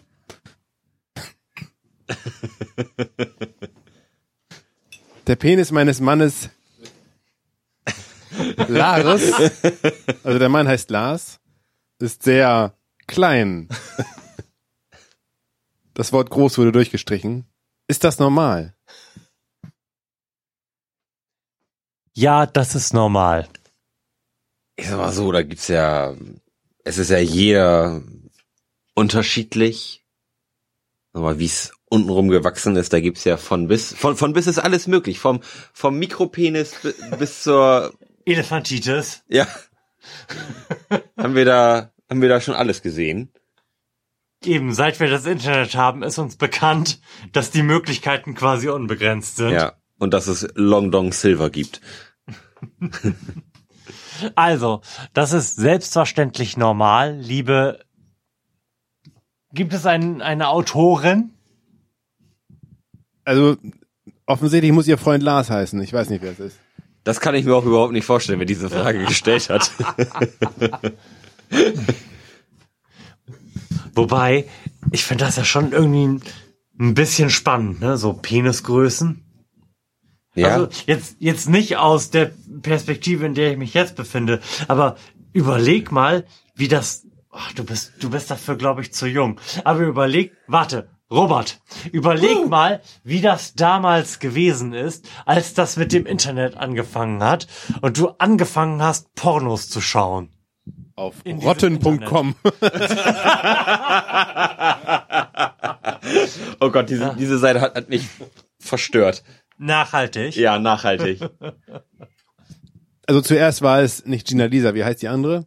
Wild. Gina Wild mit irgendwas. Teenies im Spermagewitter. Wie war der Penis? Das war's. War Wie sie war da nicht bei? Penis? Ich weiß es nicht mehr. Ich kann mich an eine Stelle erinnern, da waren es relativ viele und sie war, sie war alleine. Mehr weiß ich nicht mehr. Aber da waren viele verschiedene bei. Insofern, die Unterschiedlichkeit ist damit, damit bestätigt. Mein, mein Gedanke war ja, dass man normalerweise ja gar nicht weiß. Also, dass man normalerweise, normalerweise ohne dieses Internet gar nicht wissen würde, wie denn so die Möglichkeiten sind und seinen Penis einfach für normal halten würde. ist das Stadionklo. Oder, oder die Freikörperkultur, die man ja vor einigen Jahrzehnten noch intensiver gelebt hat als heute. Gibt's das noch oder ist Das ist, oder ist an die Stelle wirklich das Internet getreten? nein, das, das, das gibt es noch, ist aber, glaube ich, den Ossis vorbehalten. also, äh, FKK ist ähm, meinem Eindruck nach eher eine ostdeutsche Geschichte. Ich habe das Gefühl, FKK ist äh, eher sowohl eine ostdeutsche Geschichte als auch eine Geschichte, die im Westen der Republik von der Zeit verlassen wurde. Also Ja. Das gehört einfach nicht mehr hierher. Ja, also Ich bin mir relativ sicher, dass FKK auch im Westen stattgefunden hat, aber halt einfach irgendwann aufgehört hat. Also das gibt es sicherlich immer noch, aber früher war, war es lauter. Also ich also früher hat man mehr von FKK gehört. Also auch so Nachrichten mit FKK Stränden und die Leute, die hier FKK-mäßig, megamäßig am Abgehen sind und ihre sechs Wochen Sommerferien nur am FKK-Stand verbringen mit der ganzen. Sechs Wochen nackt. Ja. Fuck yeah. Ist aber eigentlich eine schöne Sache. Ich schwenk mal rüber zur nächsten Frage. Ja. Hat mit so ähnlichen Sachen zu tun, nämlich die Lieblings-Pornodarstellerin weiblich. Mhm. Steht hier so. Das ist Das schwierig, weil, weil, ähm, Die mittlerweile alle tot sind. weil, nee, nicht, weil die mittlerweile alle tot sind, aber wie wir ja spätestens seit Hot Girls Wanted wissen, die das alle maximal ein paar Jahre machen, sind, glaube ich, alle Pornodarstellerinnen, die ich mir gemerkt habe, weil sie in meiner Jugend stattgefunden haben, inzwischen, In Rente. keine Ahnung, genau, in In, Rente. in, in Pornorente. In Gilf-Pornos. Ähm, ansonsten ist es natürlich irgendwie so Hipster-Getue, Sascha Grey zu nennen, Ja. die, auch, die ich in Pornos aber nie irgendwie spannend fand. Mhm. Die war als Person irgendwie ein bisschen aufregend und cool, weil sie intelligent gewesen ist und coole Sachen geschrieben hat und einen lustigen Twitter-Account gehabt hat. Aber in Pornos fand ich die wirklich nie aufregend. Ähm, Santhi Pearl fand ich Keine immer ein Ahnung. bisschen geil. Aber ansonsten bin ich da, glaube ich, komplett raus. Also es gibt, also ich werde erstmal die, die kurze Liste der Porno. Warum? Unser Moderator lacht sich gerade scheckig über meine wirklich nicht abschließende Liste an Pornodarstellerinnen. How comes, Robert, how comes? Herr Florian Primel zählt eine Reihe von mir nicht bekannten Eine Pornodarstellerinnen Reihe auf von zwei. und sagt dann, er hätte keine Ahnung. und zwei ist viel nach Gina Wild. Also zwei ist viel nach Gina Wade. Definitiv. Ja, ähm, ihr werdet es gemerkt haben, das war eine Sendungsinception. Ja. Denn diese Sendung, die ihr eben zehn Minuten lang gehört habt, haben wir auf dem Live mitten in der Nacht auf dem 30. meiner Frau aufgenommen. Und irgendwie dachte ich, sie genügt nicht den Qualitätsansprüchen, um eine eigene Sendung zu sein. Aber als Pausenmusik macht sie sich doch gut, oder? Ich denke schon. Wenn ihr das scheiße fandet und nie wieder hören wollt, dann beschwert euch in den Kommentaren. Oder hört einfach nicht mehr zu. Genau, oder hört einfach nicht mehr zu. Drei sind auch eigentlich zu viele, das ist zu viel Verantwortung für uns. drei sind zu viele Leute haben. im Inner Circle. Ja, waren wir denn durch mit äh, Mario Bart und Mario Bart affinen Themen? Ich, ich will, dass wir damit durch sind. Okay, sehr schön. So, ähm, ich habe ja gesagt, wir machen ein bisschen was quasi zum Thema Zukunft. Ja. statt über dieses furchtbare Jahr, was zurückliegt, zu reden. Und ich habe das Thema Zigaretten bei mir auf dem Plan stehen, weil mir dazu zwei ganz spannende Artikel in die Hände gefallen sind, um auch trotzdem nochmal irgendwie diesem Billy Recap-Gedanken ein bisschen nachzukommen. Und zwar zum einen hat Philip Morris das Ende der Zigarette angekündigt. Das wäre sehr erfreulich. Denn die glauben, dass die Zigarette verschwinden wird und es nur noch E-Zigaretten geben wird. Und gleichzeitig ist passiert, dass äh, das le die letzte Galois-Fabrik in Frankreich dicht gemacht hat. Ach was. Ja, Also die, die werden ja trotzdem noch produziert, aber wahrscheinlich irgendwo in.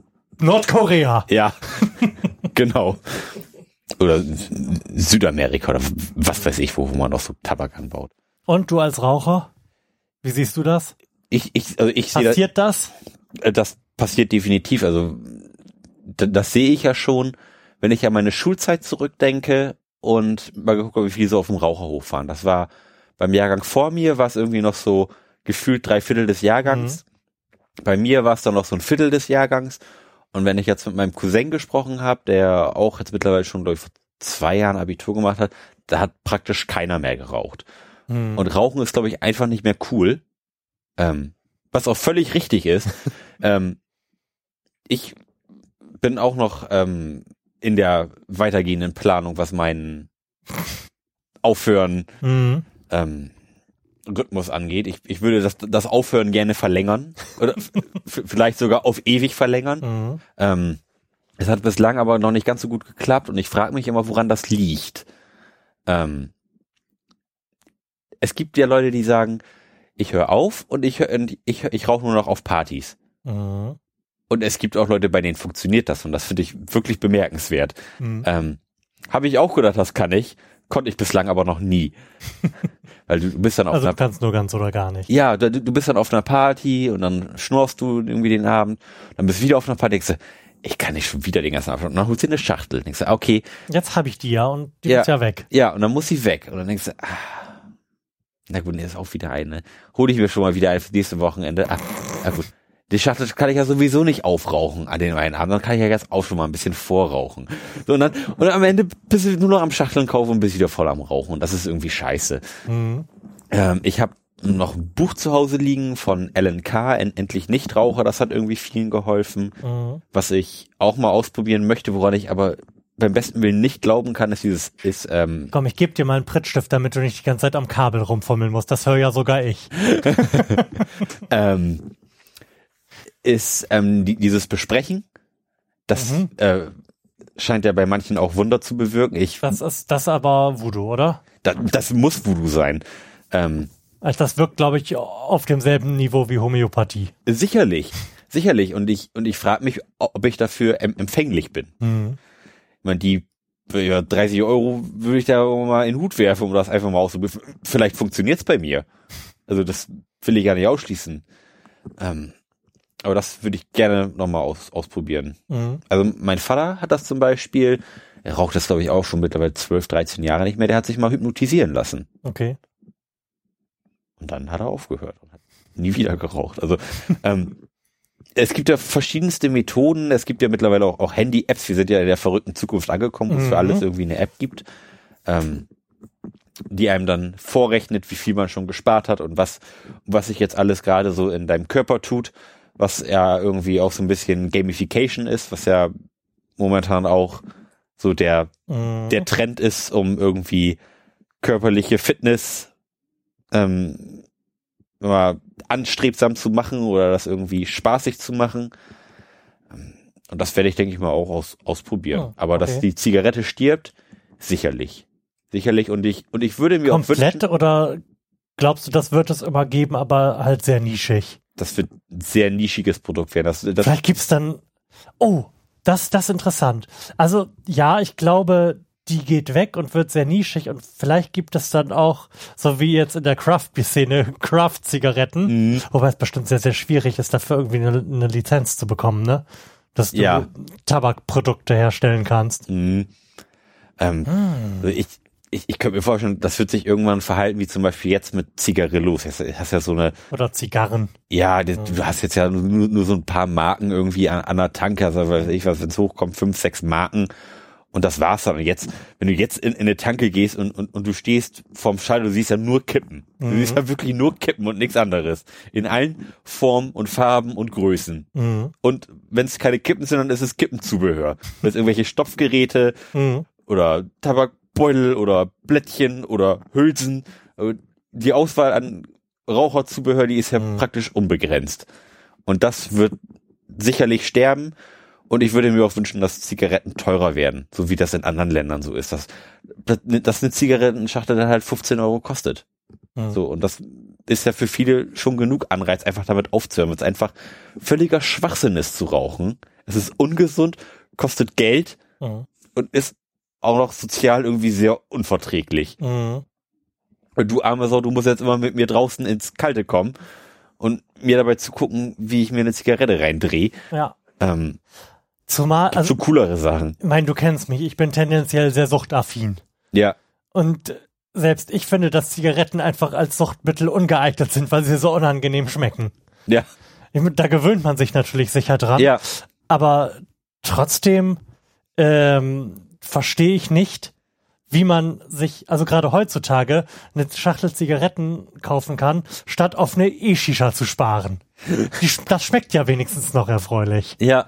Ich bin auch kurz davor, mir eine E-Shisha zu besorgen. Also ich denke da ernsthaft drüber nach. Aber wie gesagt, ich bin sehr suchtaffin. Ich glaube, das ist gefährlich. Jetzt, wo Ja. ich eine normale Shisha besitze, die ich seit fünf Jahren nicht mehr aufgebaut habe, weil der Aufwand so groß ist, ist das okay. Es besteht die Möglichkeit, diesen Aufwand zu betreiben. Aber wenn ich dafür einfach nur auf den Knopf drücken müsste, könnte es passieren, dass ich jedes Mal mit dir draußen sitze und Shisha rauche, wenn du eine Zigarette wegziehst. Vielleicht rauche ich dann ja nicht mehr und da muss ich mit dir rausgehen, weil du unbedingt eine E-Shisha rauchen musst. Rollentausch. ja. Mhm. Wobei äh, Shisha-Rauchen ja auch wirklich schwerst äh, ungesund ist. Mhm. Ist E-Shisha-Rauchen auch so schwerst ungesund?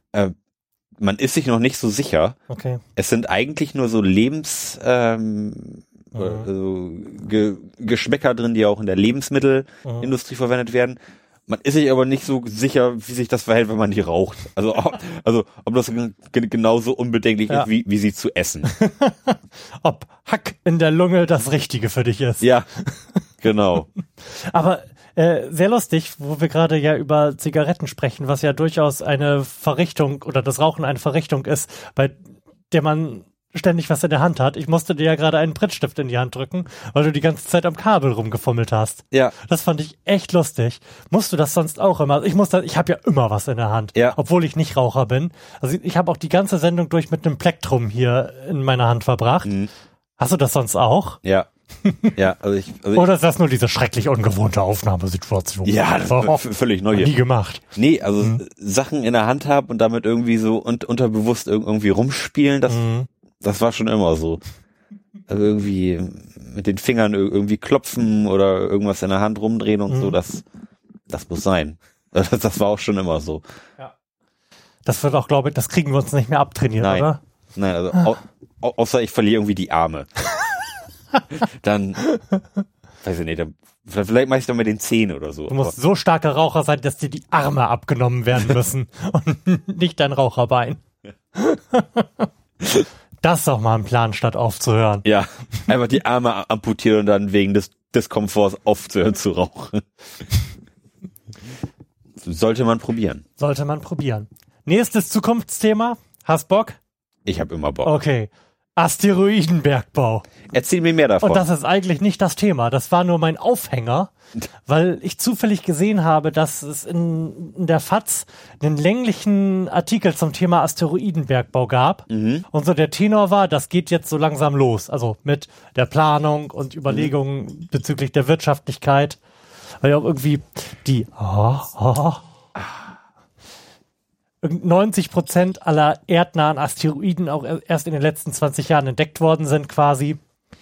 Oh, Lars schüttet uns ein neues Bier ein. Der mag das nämlich nicht, wenn, wenn ich längere Monologe halte. Doch, aber dann möchte ich dabei gerne was zu trinken haben. Ja, auf jeden Fall, das war mein Aufhänger, mal wieder zu gucken, was denn so in nächster Zeit im Weltraum los ist. Und so in Sachen Weltraummissionen.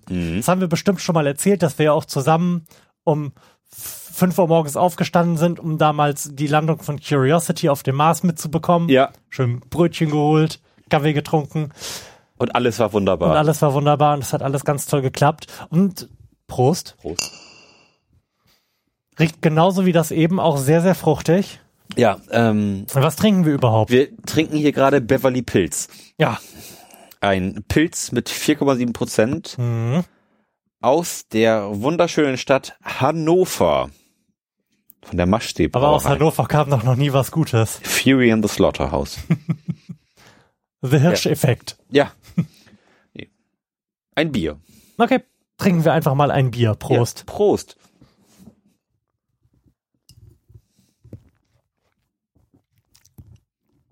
Ich habe das Gefühl, wir haben eine zweite Flasche von dem von Ja, eben. äh, es ist das gleiche Bier wie eben, nur noch ein bisschen unfruchtiger. Die Finste. Mhm.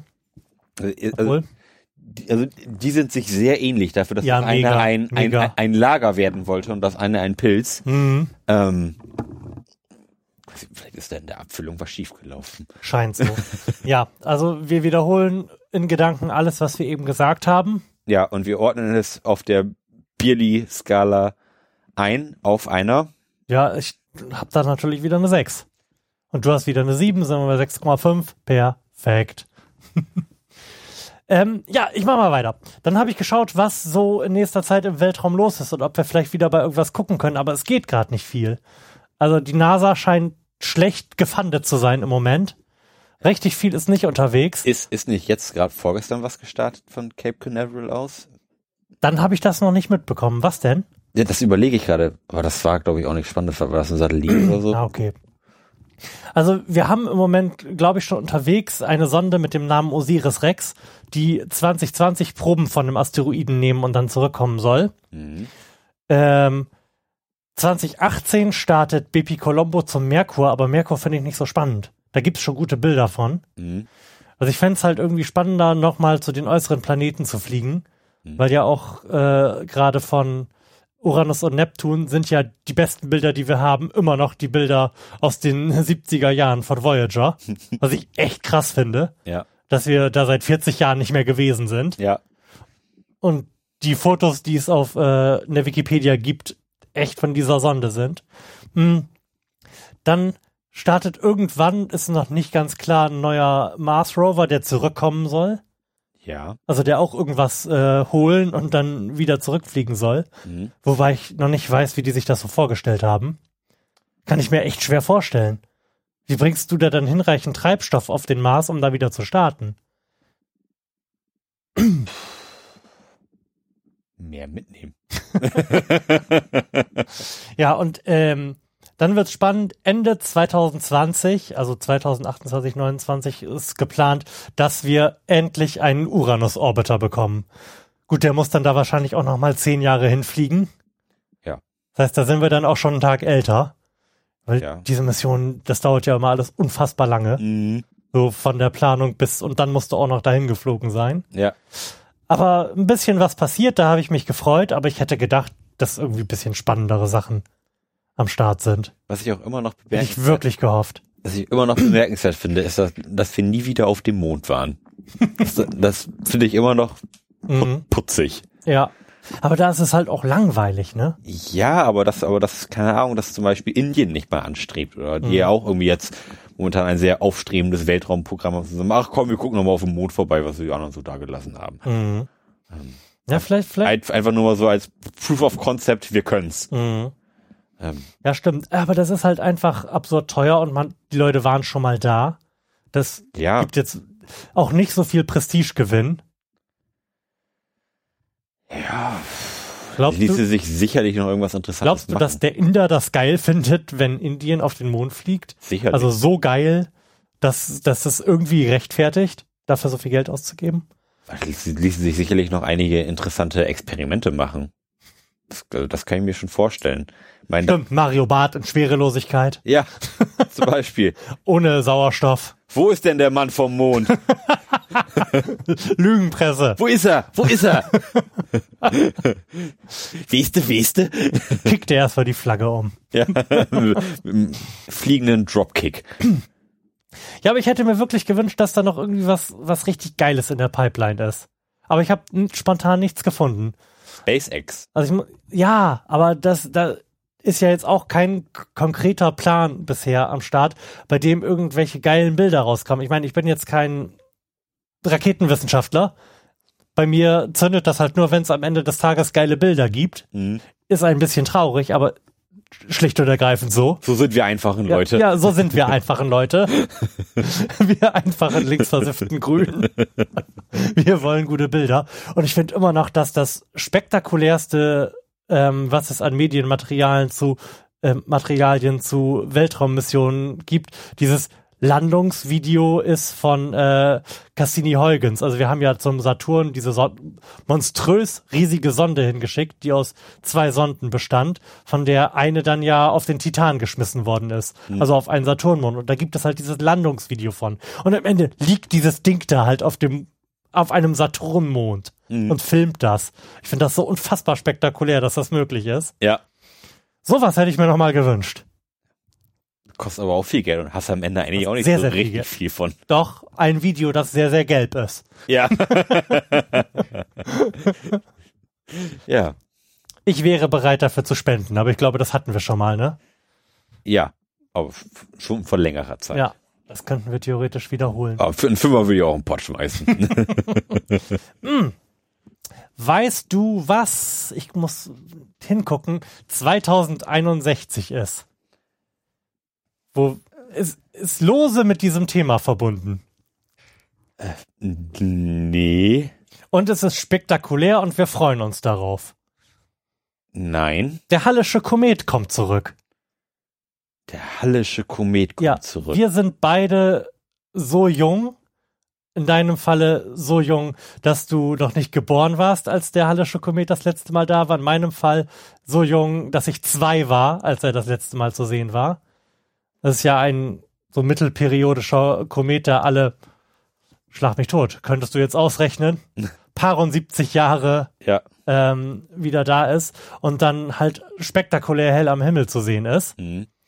Und da habe ich das, da habe ich dann nachgeschaut bei meiner Recherche dazu und habe festgestellt, jo, in, wenn ich mich ein bisschen anstrenge, bin ich dann 81 und noch am Leben, wenn der Hallische Komet das nächste Mal da ist. Da freue ich mich sehr drauf. Ja. Du, da hast aber auch was, wo man so am Ende des Horizonts mal drauf gucken kann. Ja, ne? Ja, ach. Das ist Sehr ein. Langzeitziel. Und ich finde ein sehr, sehr angenehmes. Mhm. Die Vorstellung gefällt mir eigentlich, mit äh, meiner Frau, wir beide grauen Haares und alt auf einer Parkbank zu sitzen, nach oben zu gucken und mit äh, unseren geilen Augenimplantaten mal kräftig ranzuzoomen. Ja.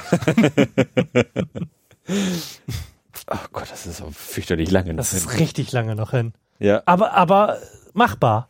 ja. Wenn wir jetzt nicht an irgendwas Schrecklichem sterben, ist die Wahrscheinlichkeit relativ groß, dass Ich- ich, ich bin- 81 und du 73, 74 werden. Ja. Das, da ist zumindest mit zu rechnen. Mhm. Der aktuellen Entwicklung der Medizin, dass wir das beide noch relativ. Und wenn du das mit dem Rauchen aufhören irgendwie auf die Kette kriegst und ich nicht äh, Ketten-Shisha-Raucher werde. ja, da freue ich mich sehr drauf, wirklich. Ja. Du, ist ja, ist ja nicht mehr lange. Und äh, wo wir bei Zukunftsthemen gerade sind, Mhm. wir müssen doch noch über VR sprechen. Oh ja. Oh, An dieser Stelle beginnt dein epischer Monolog. ja, ich, ich bin aus einer, aus, aus, quasi aus einer Bierlaune raus, ähm, habe ich mich dazu entschlossen. Mal eben 1000 Euro auszugeben.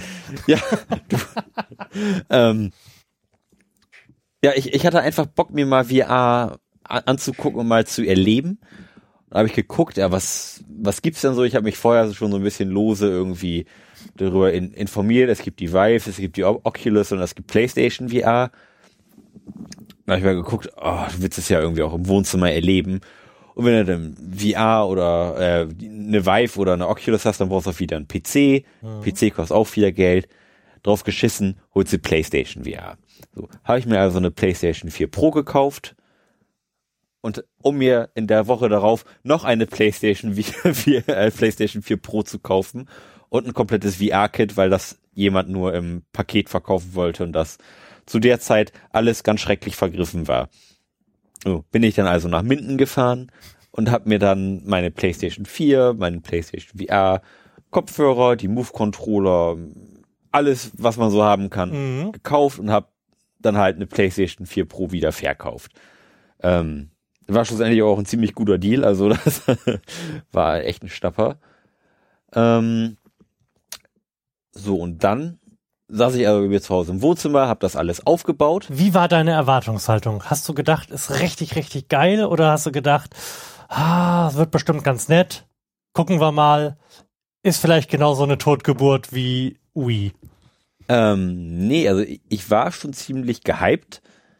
Ähm, ich habe es mir aber schlechter vorgestellt. Okay. Und auch selbst schlechter wäre ich, glaube ich, ziemlich gehypt gewesen. Mhm. Ähm, ich habe es dann also aufgebaut, habe diese PlayStation-Kamera auf meinen Fernseher draufgesetzt, weil alle anderen funktionieren ja irgendwie mit Infrarot, nur PlayStation funktioniert halt irgendwie noch optisch und Mhm. die dein das, das Ding, die, die Brille, die du auf den Kopf setzt, die, die leuchtet halt an allen Ecken und Kanten und dadurch wird halt dann deine Position im Raum bestimmt. Ähm, funktioniert auch ziemlich gut, muss ich sagen. Also ich habe jetzt nicht, dass ich irgendwie das Gefühl hätte, es könnte noch irgendwie großartig besser funktionieren. Jetzt das Tracking an sich. Ja, genau. Ähm, so, dann habe ich die Brille das erste Mal aufgesetzt und habe dann diese VR Worlds Demo eingeschmissen, wo so eine Vielzahl von unterschiedlichen Spielanwendungen drin hinterlegt ist. Man hat zum Beispiel so eine kleine, so eine kleine Gangster-Story, wo man halt, was halt sehr schießlastig ist, so halt als so ein First-Person-Shooter. Man hat irgendwie ein Rennspiel, man hat irgendwie was Pong-mäßiges, wo man irgendwie mit seinem, mit, mit seinem Kopf quasi den, den Pong-Schläger Mhm. darstellt. Man hat irgendwie so eine Unter Unterwasserszene, die sehr passiv ist. Man steht also quasi oder sitzt nur, kann sich irgendwie umgucken, wie man so langsam ähm, in, in, in so einer Tauchglocke immer weiter in den Ozean runtergelassen wird. Und das ist auch eigentlich das, wenn Leute bei mir sind, die das mal ausprobieren wollen, so irgendwie meine Eltern oder meine Großeltern, Mhm. dann, dann zeige ich denen halt das, weil das irgendwie keine großartige Interaktion erfordert, wo man irgendwie Spieleerfahrung haben muss, sondern man kann das Mhm. einfach irgendwie so auf sich wirken lassen. Ähm, und ich habe halt zuerst das mit dem, diese Gangster-Szene gemacht. Man hat ja die, diese beiden Move-Controller. Ähm, das muss man sich vorstellen wie zwei Remotes, die man in der Hand hat, die oben drauf halt so einen leuchtenden Bobbel haben, Mhm. damit die Kamera wiederum sehen kann, ah, hier, sind also deine Hände. Und ähm, am Rücken dieser ähm, Controller ist halt eine Taste, da man kann man die Hände öffnen und schließen und dann entsprechend halt Sachen greifen und schießen und nachladen, wie das halt so ist. Ähm, und da habe ich wirklich gedacht, alter Schwede, ist das geil. Das, das war wirklich der Wahnsinn. Also ich, ich saß dann vor meinem Fernseher auf dem Stuhl und habe die, diese Demo laufen lassen und, und man sitzt da ir- irgendwie in so einer alten, verschrammelten Bar und da vor allem liegt eine Zigarre und ein Feuerzeug. Man nimmt die Zigarre, nimmt das Feuerzeug, schickt sich irgendwie die Zigarre so von den Mund, macht die Zigarre an und dann raucht man halt irgendwie total witzig. Mhm.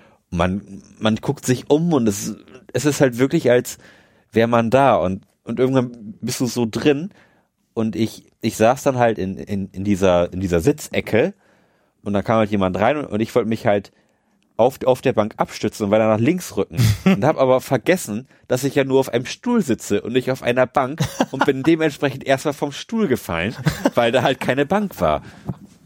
Und das ist halt so ein, so ein total immersives Gefühl, wie, man VR ja beschreibt, Mhm. Immersion. Ja. Ähm, und das ist wirklich beeindruckend, zumal es auch wirklich sehr, sehr intuitiv ist. Also man hat halt seine Hände, kann sie öffnen und schließen und du nimmst halt Sachen, wie du es halt im echten Leben auch Mhm. machst. Ähm, zum Beispiel selbst, se selbst mein Opa ko konnte VR spielen. Also ich, ich habe ihn das dann auch spielen lassen, so, so eine Schießszene. Er wusste halt, hat die Waffe genommen, hat das Magazin genommen und hat das Magazin und in die Waffe gesteckt. So, und dann konnte er schießen. Und das, und das ist halt so einfach und, und so beeindruckend, dass ich echt sag, boah, das, das wird Computerspiele nicht ganz ersetzen, aber das wird auf jeden Fall echt weitergehen. Weil Mhm. Das ist wirklich schwerlichst beeindruckend und macht unglaublich viel Spaß. Ich, ich weiß nicht, du, du hast es ja auch, auch gespielt, du warst an dem Abend zwar ein bisschen angeschlagen, Mhm. ähm, aber wie, wie, wie, wie fandst du es denn? Hat, hat- hat sich auch reingezogen? Ja, ich fand es auch wirklich krass, wie intuitiv immersiv das ist. Also wie sofort dieser Effekt eintritt, dass du den Eindruck hast, woanders zu sein. Mhm. Insbesondere auch dadurch, dass du deine Hände benutzen kannst. Ja. Ich glaube, ich habe auch zwischendrin versucht, mich irgendwo abzustützen Mhm. an etwas, was halt nur in der virtuellen Welt existiert hat. Man sieht wahrscheinlich auch maximal bescheuert dabei aus, aber das ist wirklich krass. Also wie gut es funktioniert. Hätte ich nicht gedacht. Hätte ich auch gerade bei mir nicht gedacht, der ja inzwischen kein großer Videospieler mehr ist. Und ich habe auch das Gefühl, dass es Videospiele an sich gar nicht so viel weiterbringt, aber dass da viele geile Erfahrungen mit möglich sind, Ja. die sich nur so am Rande der Videospielwelt abspielen, Mhm. die halt irgendwie interaktiv sind, aber nicht direkt das, was man halt so als Videospiele kennt. Ja. Also da sind sicherlich äh, Dinge möglich, wie sich mal seinen Urlaubsort in einem 360-Video anzuschauen Ja. und durch sein, durch das potenzielle Dorf, wo man hinfahren will, zu laufen. Sowas zum Beispiel. Ja. Kann ich mir da sehr, sehr gut vorstellen. Wo ich auch schon, glaube ich, letztes Jahr einen geilen Einsatzzweck gesehen habe, ist, ähm, mein Vater ist selbstständiger Tischler Mhm. und wir waren dann zusammen auf einer Messe in Nürnberg und da war halt so ein, so ein Planungsprogramm für, für Häuser. Mhm. Und du hast dich dann halt mit einer, mit einer VR-Brille hingestellt Mhm. und konntest halt dein Haus angucken, wie das halt später aussieht. Du konntest Mhm. durch das Haus gehen, kon konntest dich umgucken, hast irgendwie ein, ein Gefühl dafür gehabt, wie groß ist das, Mhm. ähm, wie, wie groß bin ich im Raum. Ja. Ähm, und das war schon beeindruckend, wenn, wenn ich mir vorstelle, dass sich sowas durchsetzt, das, Mhm. das verändert ja schon einiges. Ja, definitiv. Gerade, gerade so Hausplanung, man hat ja doch irgendwie immer ein anderes Gefühl, wenn man es nur als Plan sieht, so auf, auf dem, von mir ist auch A- A0-Ausdruck, was ja schon, schon sehr groß ist. Und vor allem aber auch als Video, als Rendering oder sonst was. Also der Umstand, dass du es auf der Brille hast und dadurch wirklich ein sehr genaues Gefühl für wie Mhm. groß ist das, für wie nah ist das. Ja. Ähm, dadurch hat man wirklich einen viel, viel besseren Eindruck davon. ja, Es hat, ist halt viel direkter als ein Video zu gucken. ja. Und das ist schon beeindruckend, dass, Mhm. da, dass man das einem so einfach eigentlich vorgaukeln kann. Ne? Mhm. Das, das, ist, das ist ja jetzt kein Hexenwerk. Ja, und ähm, vor allem hängt es auch gar nicht mal so stark an der technischen Umsetzung. Ich habe dann ja meiner Frau, die natürlich, die ist da ja begeistert, be begeisterungsfähiger eigentlich als ich für sowas, ähm, sofort auch sowas haben wollte. Der habe ich dann zum Einstieg und um festzustellen, wie schnell sich dieser Wow-Effekt abnutzt, dann ja zum Geburtstag so eine Gear VR geschenkt. Mhm. Halt ähm, dieses diese Samsung-Brille, in die man sein Handy reinstopft Mhm. und dann hat man einen recht pixeligen, aber auch funktionierenden VR-Eindruck. Mhm. Und das funktioniert fast genauso gut. Mhm. Natürlich ist die Immersion nicht ganz so stark, weil die grafische Qualität nicht ganz so beeindruckend ist. Aber es reicht tatsächlich einfach schon deinem Gehirn vorzugaukeln. Du dass- seist irgendwo. Du genau, es wäre ein äh, dreidimensionales Bild und einen tiefen Eindruck zu vermitteln. Mhm. Ja. ja. Das macht schon wirklich, Mhm. wirklich sehr viel Spaß und ist auch nachhaltig beeindruckend. Also mit jedem. Findest du es immer noch so geil? Ja, Okay. ja. Also ich, ich finde es wirklich immer noch so geil. Ähm, warte auf die ersten wirklich guten Horroranwendungen dazu. Ich bin ja nun wirklich. Resident Evil. ja, okay. Es, es gibt ein, äh, eine Demo. Hm, hab ich die gespielt an dem? Äh, du, du, du hast noch eine, noch eine andere Resident Evil Demo Okay. gespielt. Es, es gibt jetzt wirklich eine Resident Evil Spieldemo. mhm. Das neue Resident Evil kannst du wohl komplett in VR spielen. Okay. Und da gibt's halt, halt jetzt wirklich auch so ein, so ein, so ein Demo-Abschnitt, wo, wo du halt auch wirklich spielst, anstatt Okay. nur passiv auf dem Stuhl zu sitzen. Ähm, bin ich aber der festen Überzeugung, dass ich dann einfach bewusstlos werde. Also ich bin ja nun wirklich nicht schreck, schreckhaft und gerade auch Horrorspiele funktionieren eigentlich bei mir nicht, weshalb ich ja an dem Abend, wo wir zusammen saßen, auch das geeignete Opfer gewesen bin, um mal Horror in VR wahrnehmen zu müssen. Mhm. Und ähm, so gut es mir auch gelungen ist, mich davon irgendwie zu distanzieren und zu wissen, dass das jetzt nicht echt ist, äh, so wenig ist es mir gelungen, mich dann doch nicht an der einen oder anderen Stelle zu erschrecken. Und zwar auch gar nicht mehr, bei, gar nicht bei so Jumpscare-mäßigen Sequenzen, wo auf einmal was vor dir ist, sondern einfach bei Szenen, die zwar absehbar sind, aber wo dann einfach Dinge auf dich zukommen und du schnell reagieren musst, weil halt der Eindruck der Bedrohung deutlich stärker ist als Ja. in einem normalen Videospiel. Mhm. Sehr bemerkenswert, Ja. wirklich. Ja. Und ähm, noch kurz zum, äh, zur Gear VR, da gibt es auch so eine, eine irgendeine Art Horroranwendung, ich habe keine Ahnung, wie sie heißt, ähm, bei der man sich aber frei bewegt, was ja bei der Demo, die ich bei dir gespielt habe, nicht der Fall war, Ja. ähm, bei der man in die Richtung läuft, in die man schaut, indem man auf die Brille drückt. Ja. Und ich bin dabei die ganze Zeit durch die Küche gelaufen und musste ständig von meiner Frau gehalten und in eine andere Richtung gedreht werden, damit ich nicht gegen das Fenster oder den Stuhl laufe. äh, so erstaunlich gut funktioniert das. Mhm. Ja, also das ist schon beeindruckend und ich bin auch sehr, sehr gespannt, was da noch kommt. Mhm. Microsoft hat ja auch irgendwie noch Großes geplant mit seiner HoloLens, Hm, Okay. die ja irgendwie so Augmented Reality mäßig funktionieren soll. Also du kannst dir irgendwie große Bildschirme auf deine Wand ziehen. Also das ist halt kein kein geschlossenes System, sondern du kannst halt durchgucken und hast dann irgendwie noch einen großen Bildschirm an deiner Wand hängen oder spielst halt ein, ein Spiel auf deinem Wohnzimmertisch, Mhm. Was halt auch schon ziemlich beeindruckend ist. Also wenn man sich da mal so diese Tech-Demos davon anguckt, was man damit so machen kann und Leute, die das irgendwie zum ersten Mal benutzen, dann ähm, macht das auch einen ziemlich in intuitiven Eindruck und auch sehr beeindruckend, dass, Mhm. dass das alles so funktioniert, dass du halt einfach sagen kannst, okay, ich mache mir hier meinen Browser ir- irgendwie in vier Meter Größe auf mein auf meine Wohnzimmerwand Mhm. und auch da lasse ich irgendwie noch ein Spiel laufen, auch und hier hätte ich gerne irgendwie eine Skulptur vom Astronauten stehen und alles megamäßig abgefahren Mhm. und ich glaube, Das ist passiert gerade viel, ne? es, es passiert total viel und das ist total spannend. Weil man halt nicht so richtig weiß, wie, Mhm. wie kommt das überhaupt an? Also gibt es dafür wir- wirklich einen Markt oder ist das jetzt ein künstlich erschaffener Hype? Mhm. Ähm, aber Da ist jetzt so ein klassischer Early Adopter Markt von Mhm. Leuten, die bereit sind, 1000 Euro für irgendwas auszugeben. Aber ich denke, wenn das die Hälfte kostet, wird der Ja. Markt deutlich, deutlich größer werden. ja, aber, man, das, das sieht man ja auch an, an PlayStation Werbung. Mhm. Viel- Viele hatten ja nun mal schon eine PlayStation. Ja. Und dann ist der Einstiegspreis von 399 Euro Mhm. jetzt nicht mehr so hoch für VR. Wenn man jetzt sich eine Vive kauft, dann kostet das mal eben 900. Ja. und einen guten PC. Ja. So, von daher ist, also PlayStation VR ist auch das mit Abstand am meisten ähm, gekaufte VR-System. Mhm. Ähm, von daher glaube ich schon, dass wenn man das auch an, an so eine Konsole koppelt und das irgendwie zu einem halbwegs attraktiven Preis irgendwie an den Markt bringt, dass Mhm. der, dass der Markt da auch bestehen bleibt. Mhm. Und wie gesagt, die Anwendungsgebiete, die sind ja mittlerweile so vielfältig, dass man gar nicht mehr sagen kann, das ist nur für Spielen da. Mhm. Das, das geht ja weit darüber hinaus.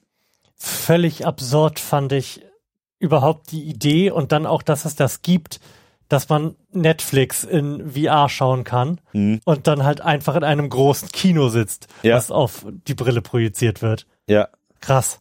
Also ich wäre nicht darauf gekommen, dass das eine valide Anwendung dafür sein Mhm. könnte.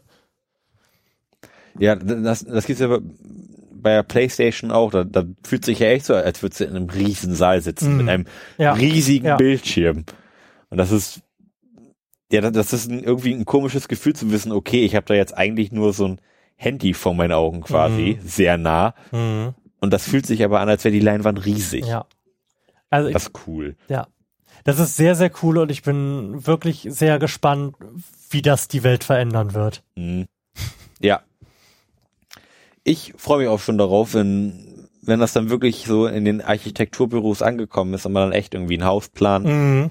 Und dann wirklich durch sein Haus laufen kann sagen kann, ach nö, hier die Wand, die schiebe ich mal zwei Meter weiter nach hinten und dann kannst du das so direkt on the fly machen und schiebst die Wand Ja, weiter nach hinten, ja. gehst hier drauf und sagst, ach, ja, so ist das cool, oder nee, ach, jetzt ist der Raum aber zu klein geworden. und ich glaube, da, da, damit werden viele Arbeitsschritte erleichtert. Mhm. Also gerade gerade so für, für Architekten, die ja, Mhm. was ja wirklich ein sehr undankbarer Beruf auch ist, wenn man das so für Privathäuser macht. Alles ist irgendwie nicht nicht gut Mhm.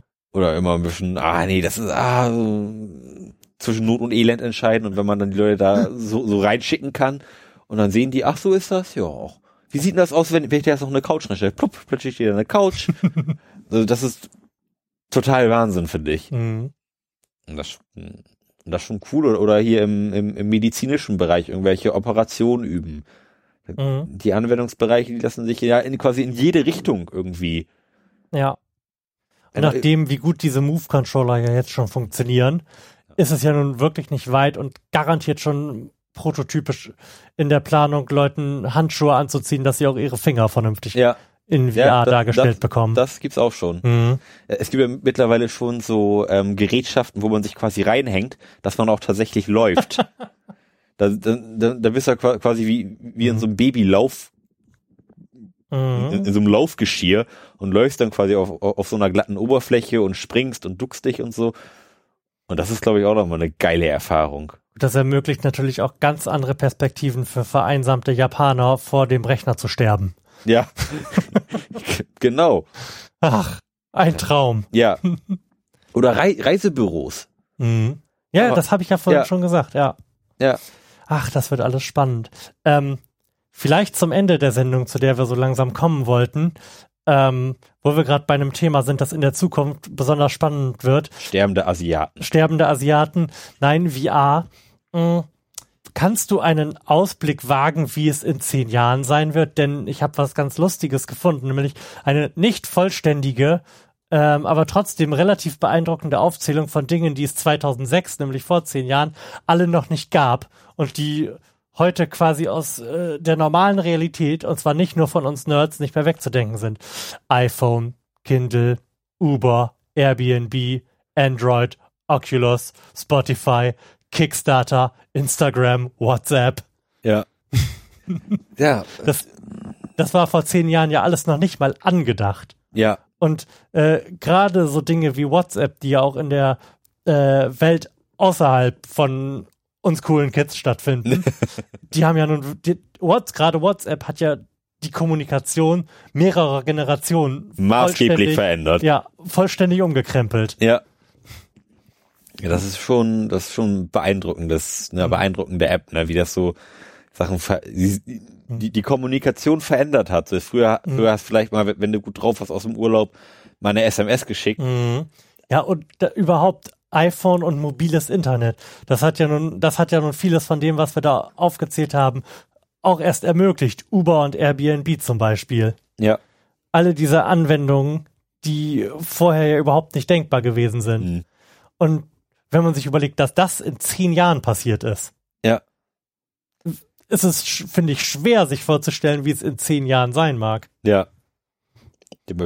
Physische Medien werden immer weiter sterben. Mhm. Alles wird on demand sein. Lineares Fernsehen wird immer kleiner. Mhm. Wo du, wo du gerade sagst, alles wird on demand sein. Ähm, in dem Zusammenhang habe ich mich sehr darüber aufgeregt, dass diese, dass alle Online-Zeitungen jetzt anfangen, Paywalls aufzuziehen Mhm. und äh, auch Paid Content anzubieten. Und zwar nicht, weil sie Paid Content anbieten und ich dafür Geld bezahlen muss, sondern weil sie wieder alle ihr eigenes Süppchen kochen. Das läuft darauf hinaus, dass die Leute es entweder nicht lesen oder sich illegal beschaffen. Das ist nämlich die gleiche Situation wie mit MP3s vor 15 Mhm. Jahren. Ja. Und jetzt gibt's halt Spotify. Wenn man einfach mal in der Lage wäre, das im Rahmen einer, wie ich sie immer gefordert habe, Kulturflatrate umzusetzen, dann bezahle ich. Ich, ich glaube, dass es äh, der effektivere Ansatz ist, von den Leuten fünf Euro im Monat zu nehmen und sie dafür einfach alle, allen Online-Content lesen zu lassen, als wenn ich für einen Artikel auf Spiegel Online 19 Cent zahlen muss. Ja. Ja, Spiegel Online nut- nutzt, glaube ich, Later Pay, ne? Mhm. Ähm, Finde ich es eigentlich eine recht er erfreuliche Lösung. Die ist relativ convenient, aber es ist Ja. trotzdem halt ein, nicht, was ich haben möchte. Nee, nee, nee, um Gottes Willen. Ähm, es ist aber, sag ich mal, die überzeugendste Methode, die mir jetzt bislang so Mhm. über den Weg gefallen ist. Ähm, ja. Äh, jetzt hab ich völlig den Faden verloren. Macht nichts, wir sind gerade bei äh, Zukunft. Ja, äh, das weiß ich auch. Nein, Ähm. wir sind gerade bei, wie könnte es wohl in zehn Jahren aussehen? Genau. Ähm, Nochmal zu den Online-Medien. Was Ach, ich, ja, ja. was ich aber noch viel lästiger finde, ist das Blocken von Adblockern. Ja. Oh, unerträglich. Mittlerweile Geht ja in die gleiche Richtung. Ja, und das ist, und das tut mir so weh. Weil das, also, ich, ich besuche bestimmte Seiten einfach nicht mehr, Mhm. weil ich sie nicht mehr ohne Adblocker angucken kann. Ja, und man guckt die Seiten ja auch nicht primär mit Adblocker an, weil man keine Werbefenster sehen möchte, sondern weil auf diesen ganzen Seiten hunderte zum Teil von merkwürdigen Trackern sind, die das erstens unfassbar langsam machen und zweitens, von denen ich nicht weiß, wohin meine Daten geschickt werden. Da sind wieder unsere beiden Positionen. Sag mal, Mhm. mir ist das scheißegal, wo meine Daten hängen. Ich will diese beschissene Werbung ein- Okay, einfach anders. nicht sehen. Ähm, die äh, bei den hunderte von komischen Trackern sind, die zum Teil in der Lage sind, deinen Browser mit irgendwelchem Scheiß zu infizieren. Das ist viel eher das Problem. ähm, und das finde ich ziemlich unsexy. Mhm. Ähm, be bestes Beispiel und auch Vorreiter in der ganzen Geschichte ist die Bildzeitung. ähm, wenn man sich die Bildzeitung, wenn man sich die Homepage mal aufmacht, ohne Adblocker, Mhm. Dann sind mindestens 40 Prozent der Seite Werbung. Ja. Also du, du hast ja in der Mitte, sag ich mal, dein Newsfeld und alles darum Mhm. ist Werbung. Ja. Komplett. Diese Seite blinkt wie ein Weihnachtsbaum, Mhm. wenn du keinen Adblocker an hast, was absolut unerträglich ist. Ja. Unabhängig davon, dass die Bildzeitung sowieso unerträglich ist. Aber Mhm. dieses, dieses Problem lässt sich ja auf tausend andere Seiten übertragen, die eigentlich ein gutes Konzept haben, Mhm. was aber durch die Werbung A sehr, sehr unseriös wirkt, was ich von einer Newsseite nicht haben möchte, wo ich das Gefühl habe, die geben mir gute News, Mhm. will ich keine zehn Werbefenster haben. Mhm. Und zum anderen ist es hässlich Mhm. und schränkt die Usability der Seite ein, wo ich Ja. auch keine Lust zu habe. Ich möchte eigentlich überhaupt keine Werbung haben. Und Selbstverständlich nicht. Warum sollten wir Werbung haben wollen? nee, ich möchte da von einer anderen Seite aus ran. Ich sehe halt einfach nicht, dass das ein sinnvolles Finanzierungsmodell ist. Ich sehe, dass da eine vollständig überflüssige Industrie, in der wir beide im weitesten Sinne arbeiten, am Leben gehalten wird, die eigentlich kein Mensch braucht, weil man sich irgendwann mal auf dieses Finanzierungsmodell für alles geeinigt hat. Fernsehen könnte anders funktionieren und ich bin der festen Überzeugung, dass es nicht besonders teuer wäre, auch eine Abgabe für private Sender zu zahlen, wenn man an denen ein Interesse hat. Und Kultur im Internet könnte auf so eine Art und Weise funktionieren und wäre nicht besonders viel teurer. Aber wo, aber wo du eben gesagt hast, ähm, Kulturflatrate, da haben wir, da sprechen wir schon Jahre drüber. Ja. praktisch. Da spreche ich seit Jahrzehnten drüber. Ähm, du, hast, du hast eben fünf Euro in, in den Raum geschmissen. Mhm. Es wäre mir auch scheißegal, wenn ich 30 Euro dafür bezahlen würde Mhm. und im Internet einfach alles lesen könnte, wa- was ich möchte. Ja. Na, nach welchem Schlüssel si- sich das dann auf die verschiedenen Verlage oder Blogs oder was Mhm. Ja. weiß ich was aufteilt, ist mir dann schlussendlich egal. Da wird es, da, da wird irgendein schlauer Mensch eine adäquate Lösung Ja, das ist ja finden. heutzutage ein gelöstes Problem. Ich gebe zu, dass das damals vor 20 Jahren, als ich Ärger mit der Justiz hatte wegen MP3s. Oder sagen wir vor 15 Jahren, dass das damals noch ein ungelöstes Problem gewesen ist, Mhm. wie der Verteilungsschlüssel ist. Aber Spotify und die ganzen Nachahmer zeigen ja, dass du eigentlich, dass du schlicht und ergreifend nur ein hinreichend gut funktionierendes System haben musst, Mhm. zu dem dann alle hingehen und dann bist du in der Lage, hinreichend äh, einen hinreichend großen Pool anzubieten, dass es sinnvoll ist und solange die in deinem System bleiben, kannst du ja auch vernünftigen Revenue Share machen und zu, zuordnen, wer was zu bekommen hat von den Einnahmen. Ja. Das funktioniert doch schlicht und ergreifend mit allem. Ja, meine Damen und Herren, Sie haben somit gerade die Gründungsstunde von Newsify miterlebt. In zehn Jahren werden Sie auf diese Sendung zurückblicken und sagen, ich war dabei. Ja, wenn, wenn wir tatsächlich einfach mal für alle debilen Ideen, die wir hier so haben, Kickstarter starten würden, ne? Ja, dann wäre, Wären wir längst wegen Betrügerei im Knast. ja, und Thomas Gottschalk wäre Bundespräsident. Ah, Da sprechen wir nicht drüber, oder? Apropos Bundespräsident. Ja. Hast du mitbekommen, dass Frauke Petri angeblich schwanger ist? Was hat das mit unserem Bunde von unserem Bundespräsidenten? Nein, das habe ich nicht mitbekommen. Wir, wir, wir, Ist das so eine Huffington Post Geschichte oder? wir haben doch kurz darüber fantasiert, dass ähm, der Bundespräsident ja auch eine, eine First Lady braucht und dass er mit Frau, Frau Petri eigentlich ziemlich cool besetzt wäre. ähm, Frauke Petri ist offensichtlich wieder schwanger. Und Wo, woher nimmst du diese Information?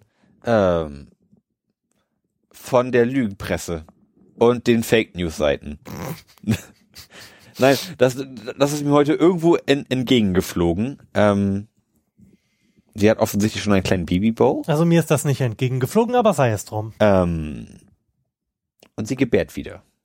Ich bin gespannt, wie damit parteiintern umgegangen wird, wenn sie sagt, ich arbeite weiter oder ich ähm, arbeite nicht weiter und gebe mein Kind in die Obhut von Dritten. Mhm. Bin ich mal gespannt, was, also was, was das wieder für eine Mhm. Diskussion auslöst über das Frauenbild der AfD, Mhm. wenn es denn eine der Parteispitzen denn entgegen der Parteiphilosophie macht. Das finde ich könnte eine spannende Diskussion auslösen. Mhm. Ja, das stimmt. Die sollten wir verfolgen. Ja. Das hat mich heute gleich ein bisschen angefickert. Oh Mann, das wird geil. das kann nur in die Hose gehen. ja, da- das haben wir ein bisschen den Tag versüßt, muss ich sagen. Ja, geil. Oh, jetzt musstest du tatsächlich noch mal mit so einem im Jetzt verankerten Thema an den Start kommen, Ja. ne? Wo wir doch, wo wir doch so positiv aus der Sendung Ja. hätten rausgehen können. Ja, also, Musstest du noch mal die AfD in den Ring werfen? ja, genau. In, in zehn Jahren wird Frauke wahrscheinlich ein zehnjähriges Kind haben. Ja, hab vielen Dank für diesen Ausblick. Sehr gerne. Ähm, bevor wir Schluss machen, ich habe noch einen Musiktipp. ja. der für dich vielleicht auch interessant ist.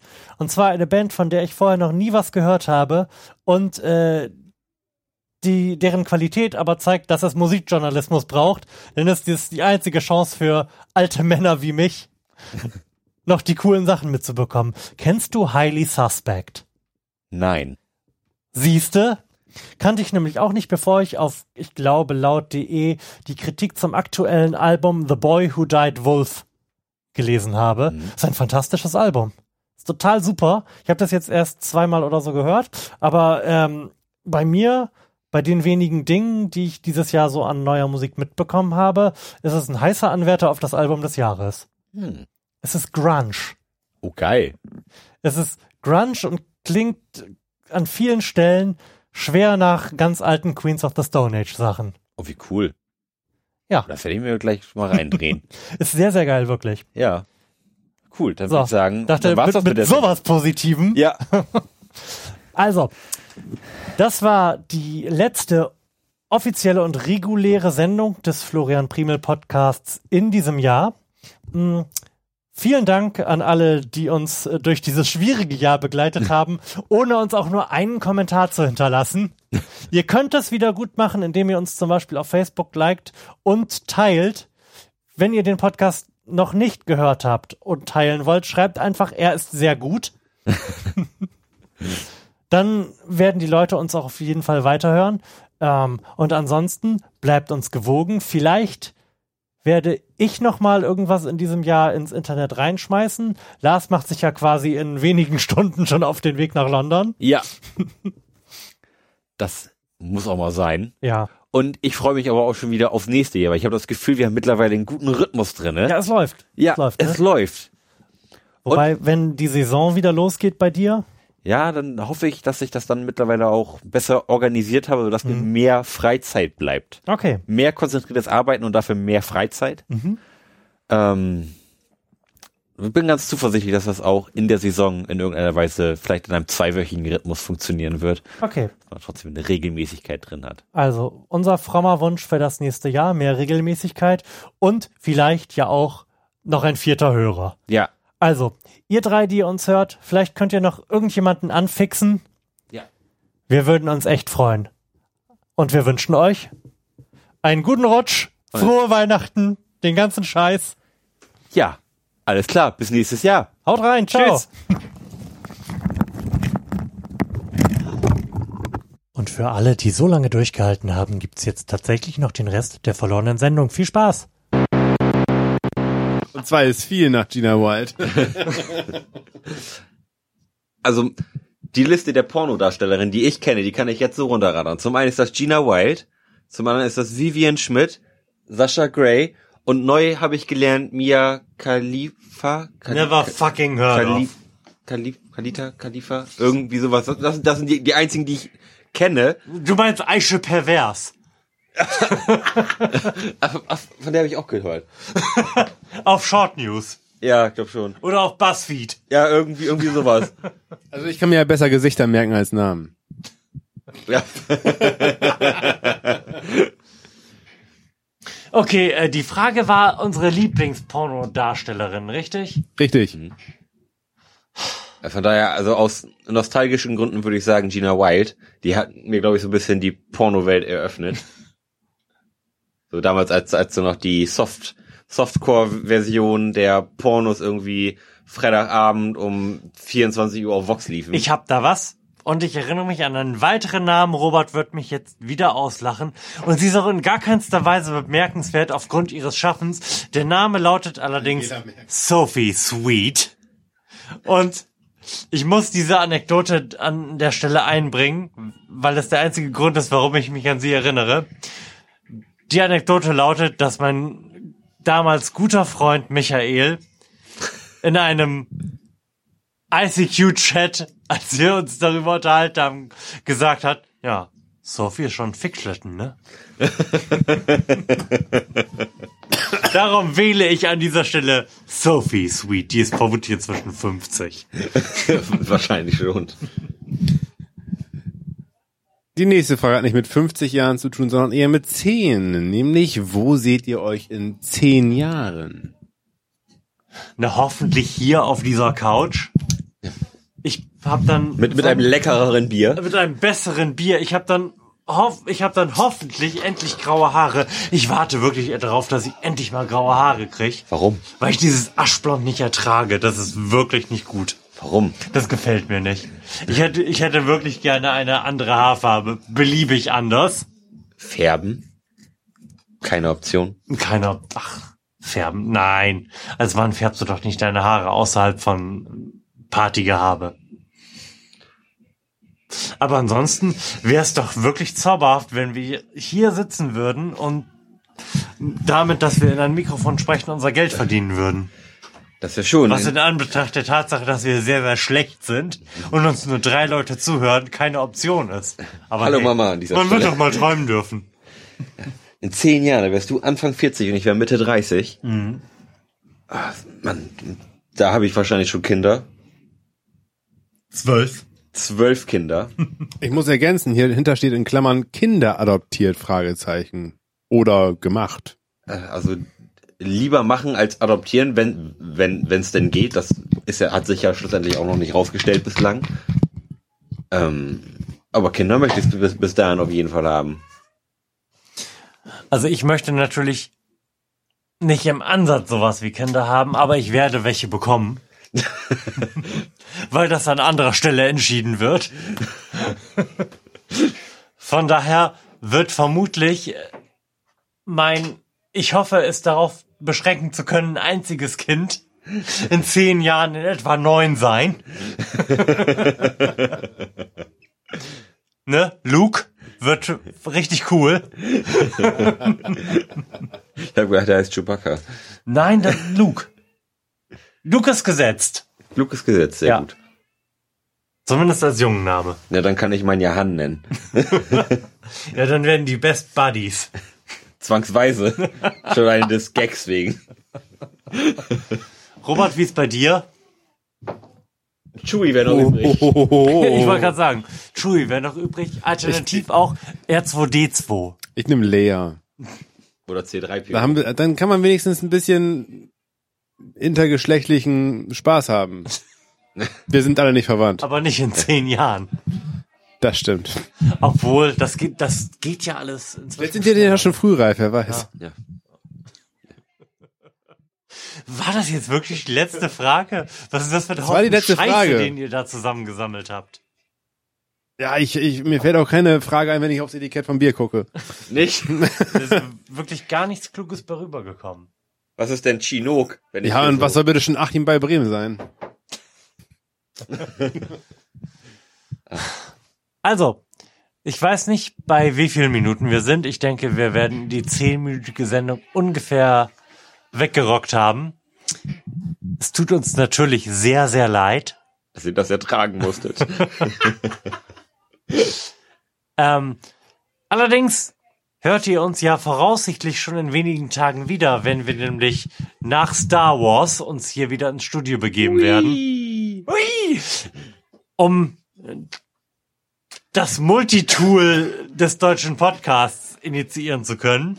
Denn da müssen wir quasi, nächst, Lars, nächstes Wochenende müssen wir quasi alles machen, ne? Alles. Wir müssen Star Wars unter einen Hut bringen. Wir haben einen Shitload an Themen, den wir sowieso irgendwie unterbringen müssen. Und eigentlich haben wir ja quasi auch noch einmal Fragen offen, ne? ja, also Also alles es wird vermutlich eine zwölfstündige Sendung werden, Eine Odyssee. Von der gute 20 Minuten interessant und gut sein werden. Also, wir sehen uns. Bis dann. Bis dann. Tschüss. Ich steige jetzt in den Hype-Train ein.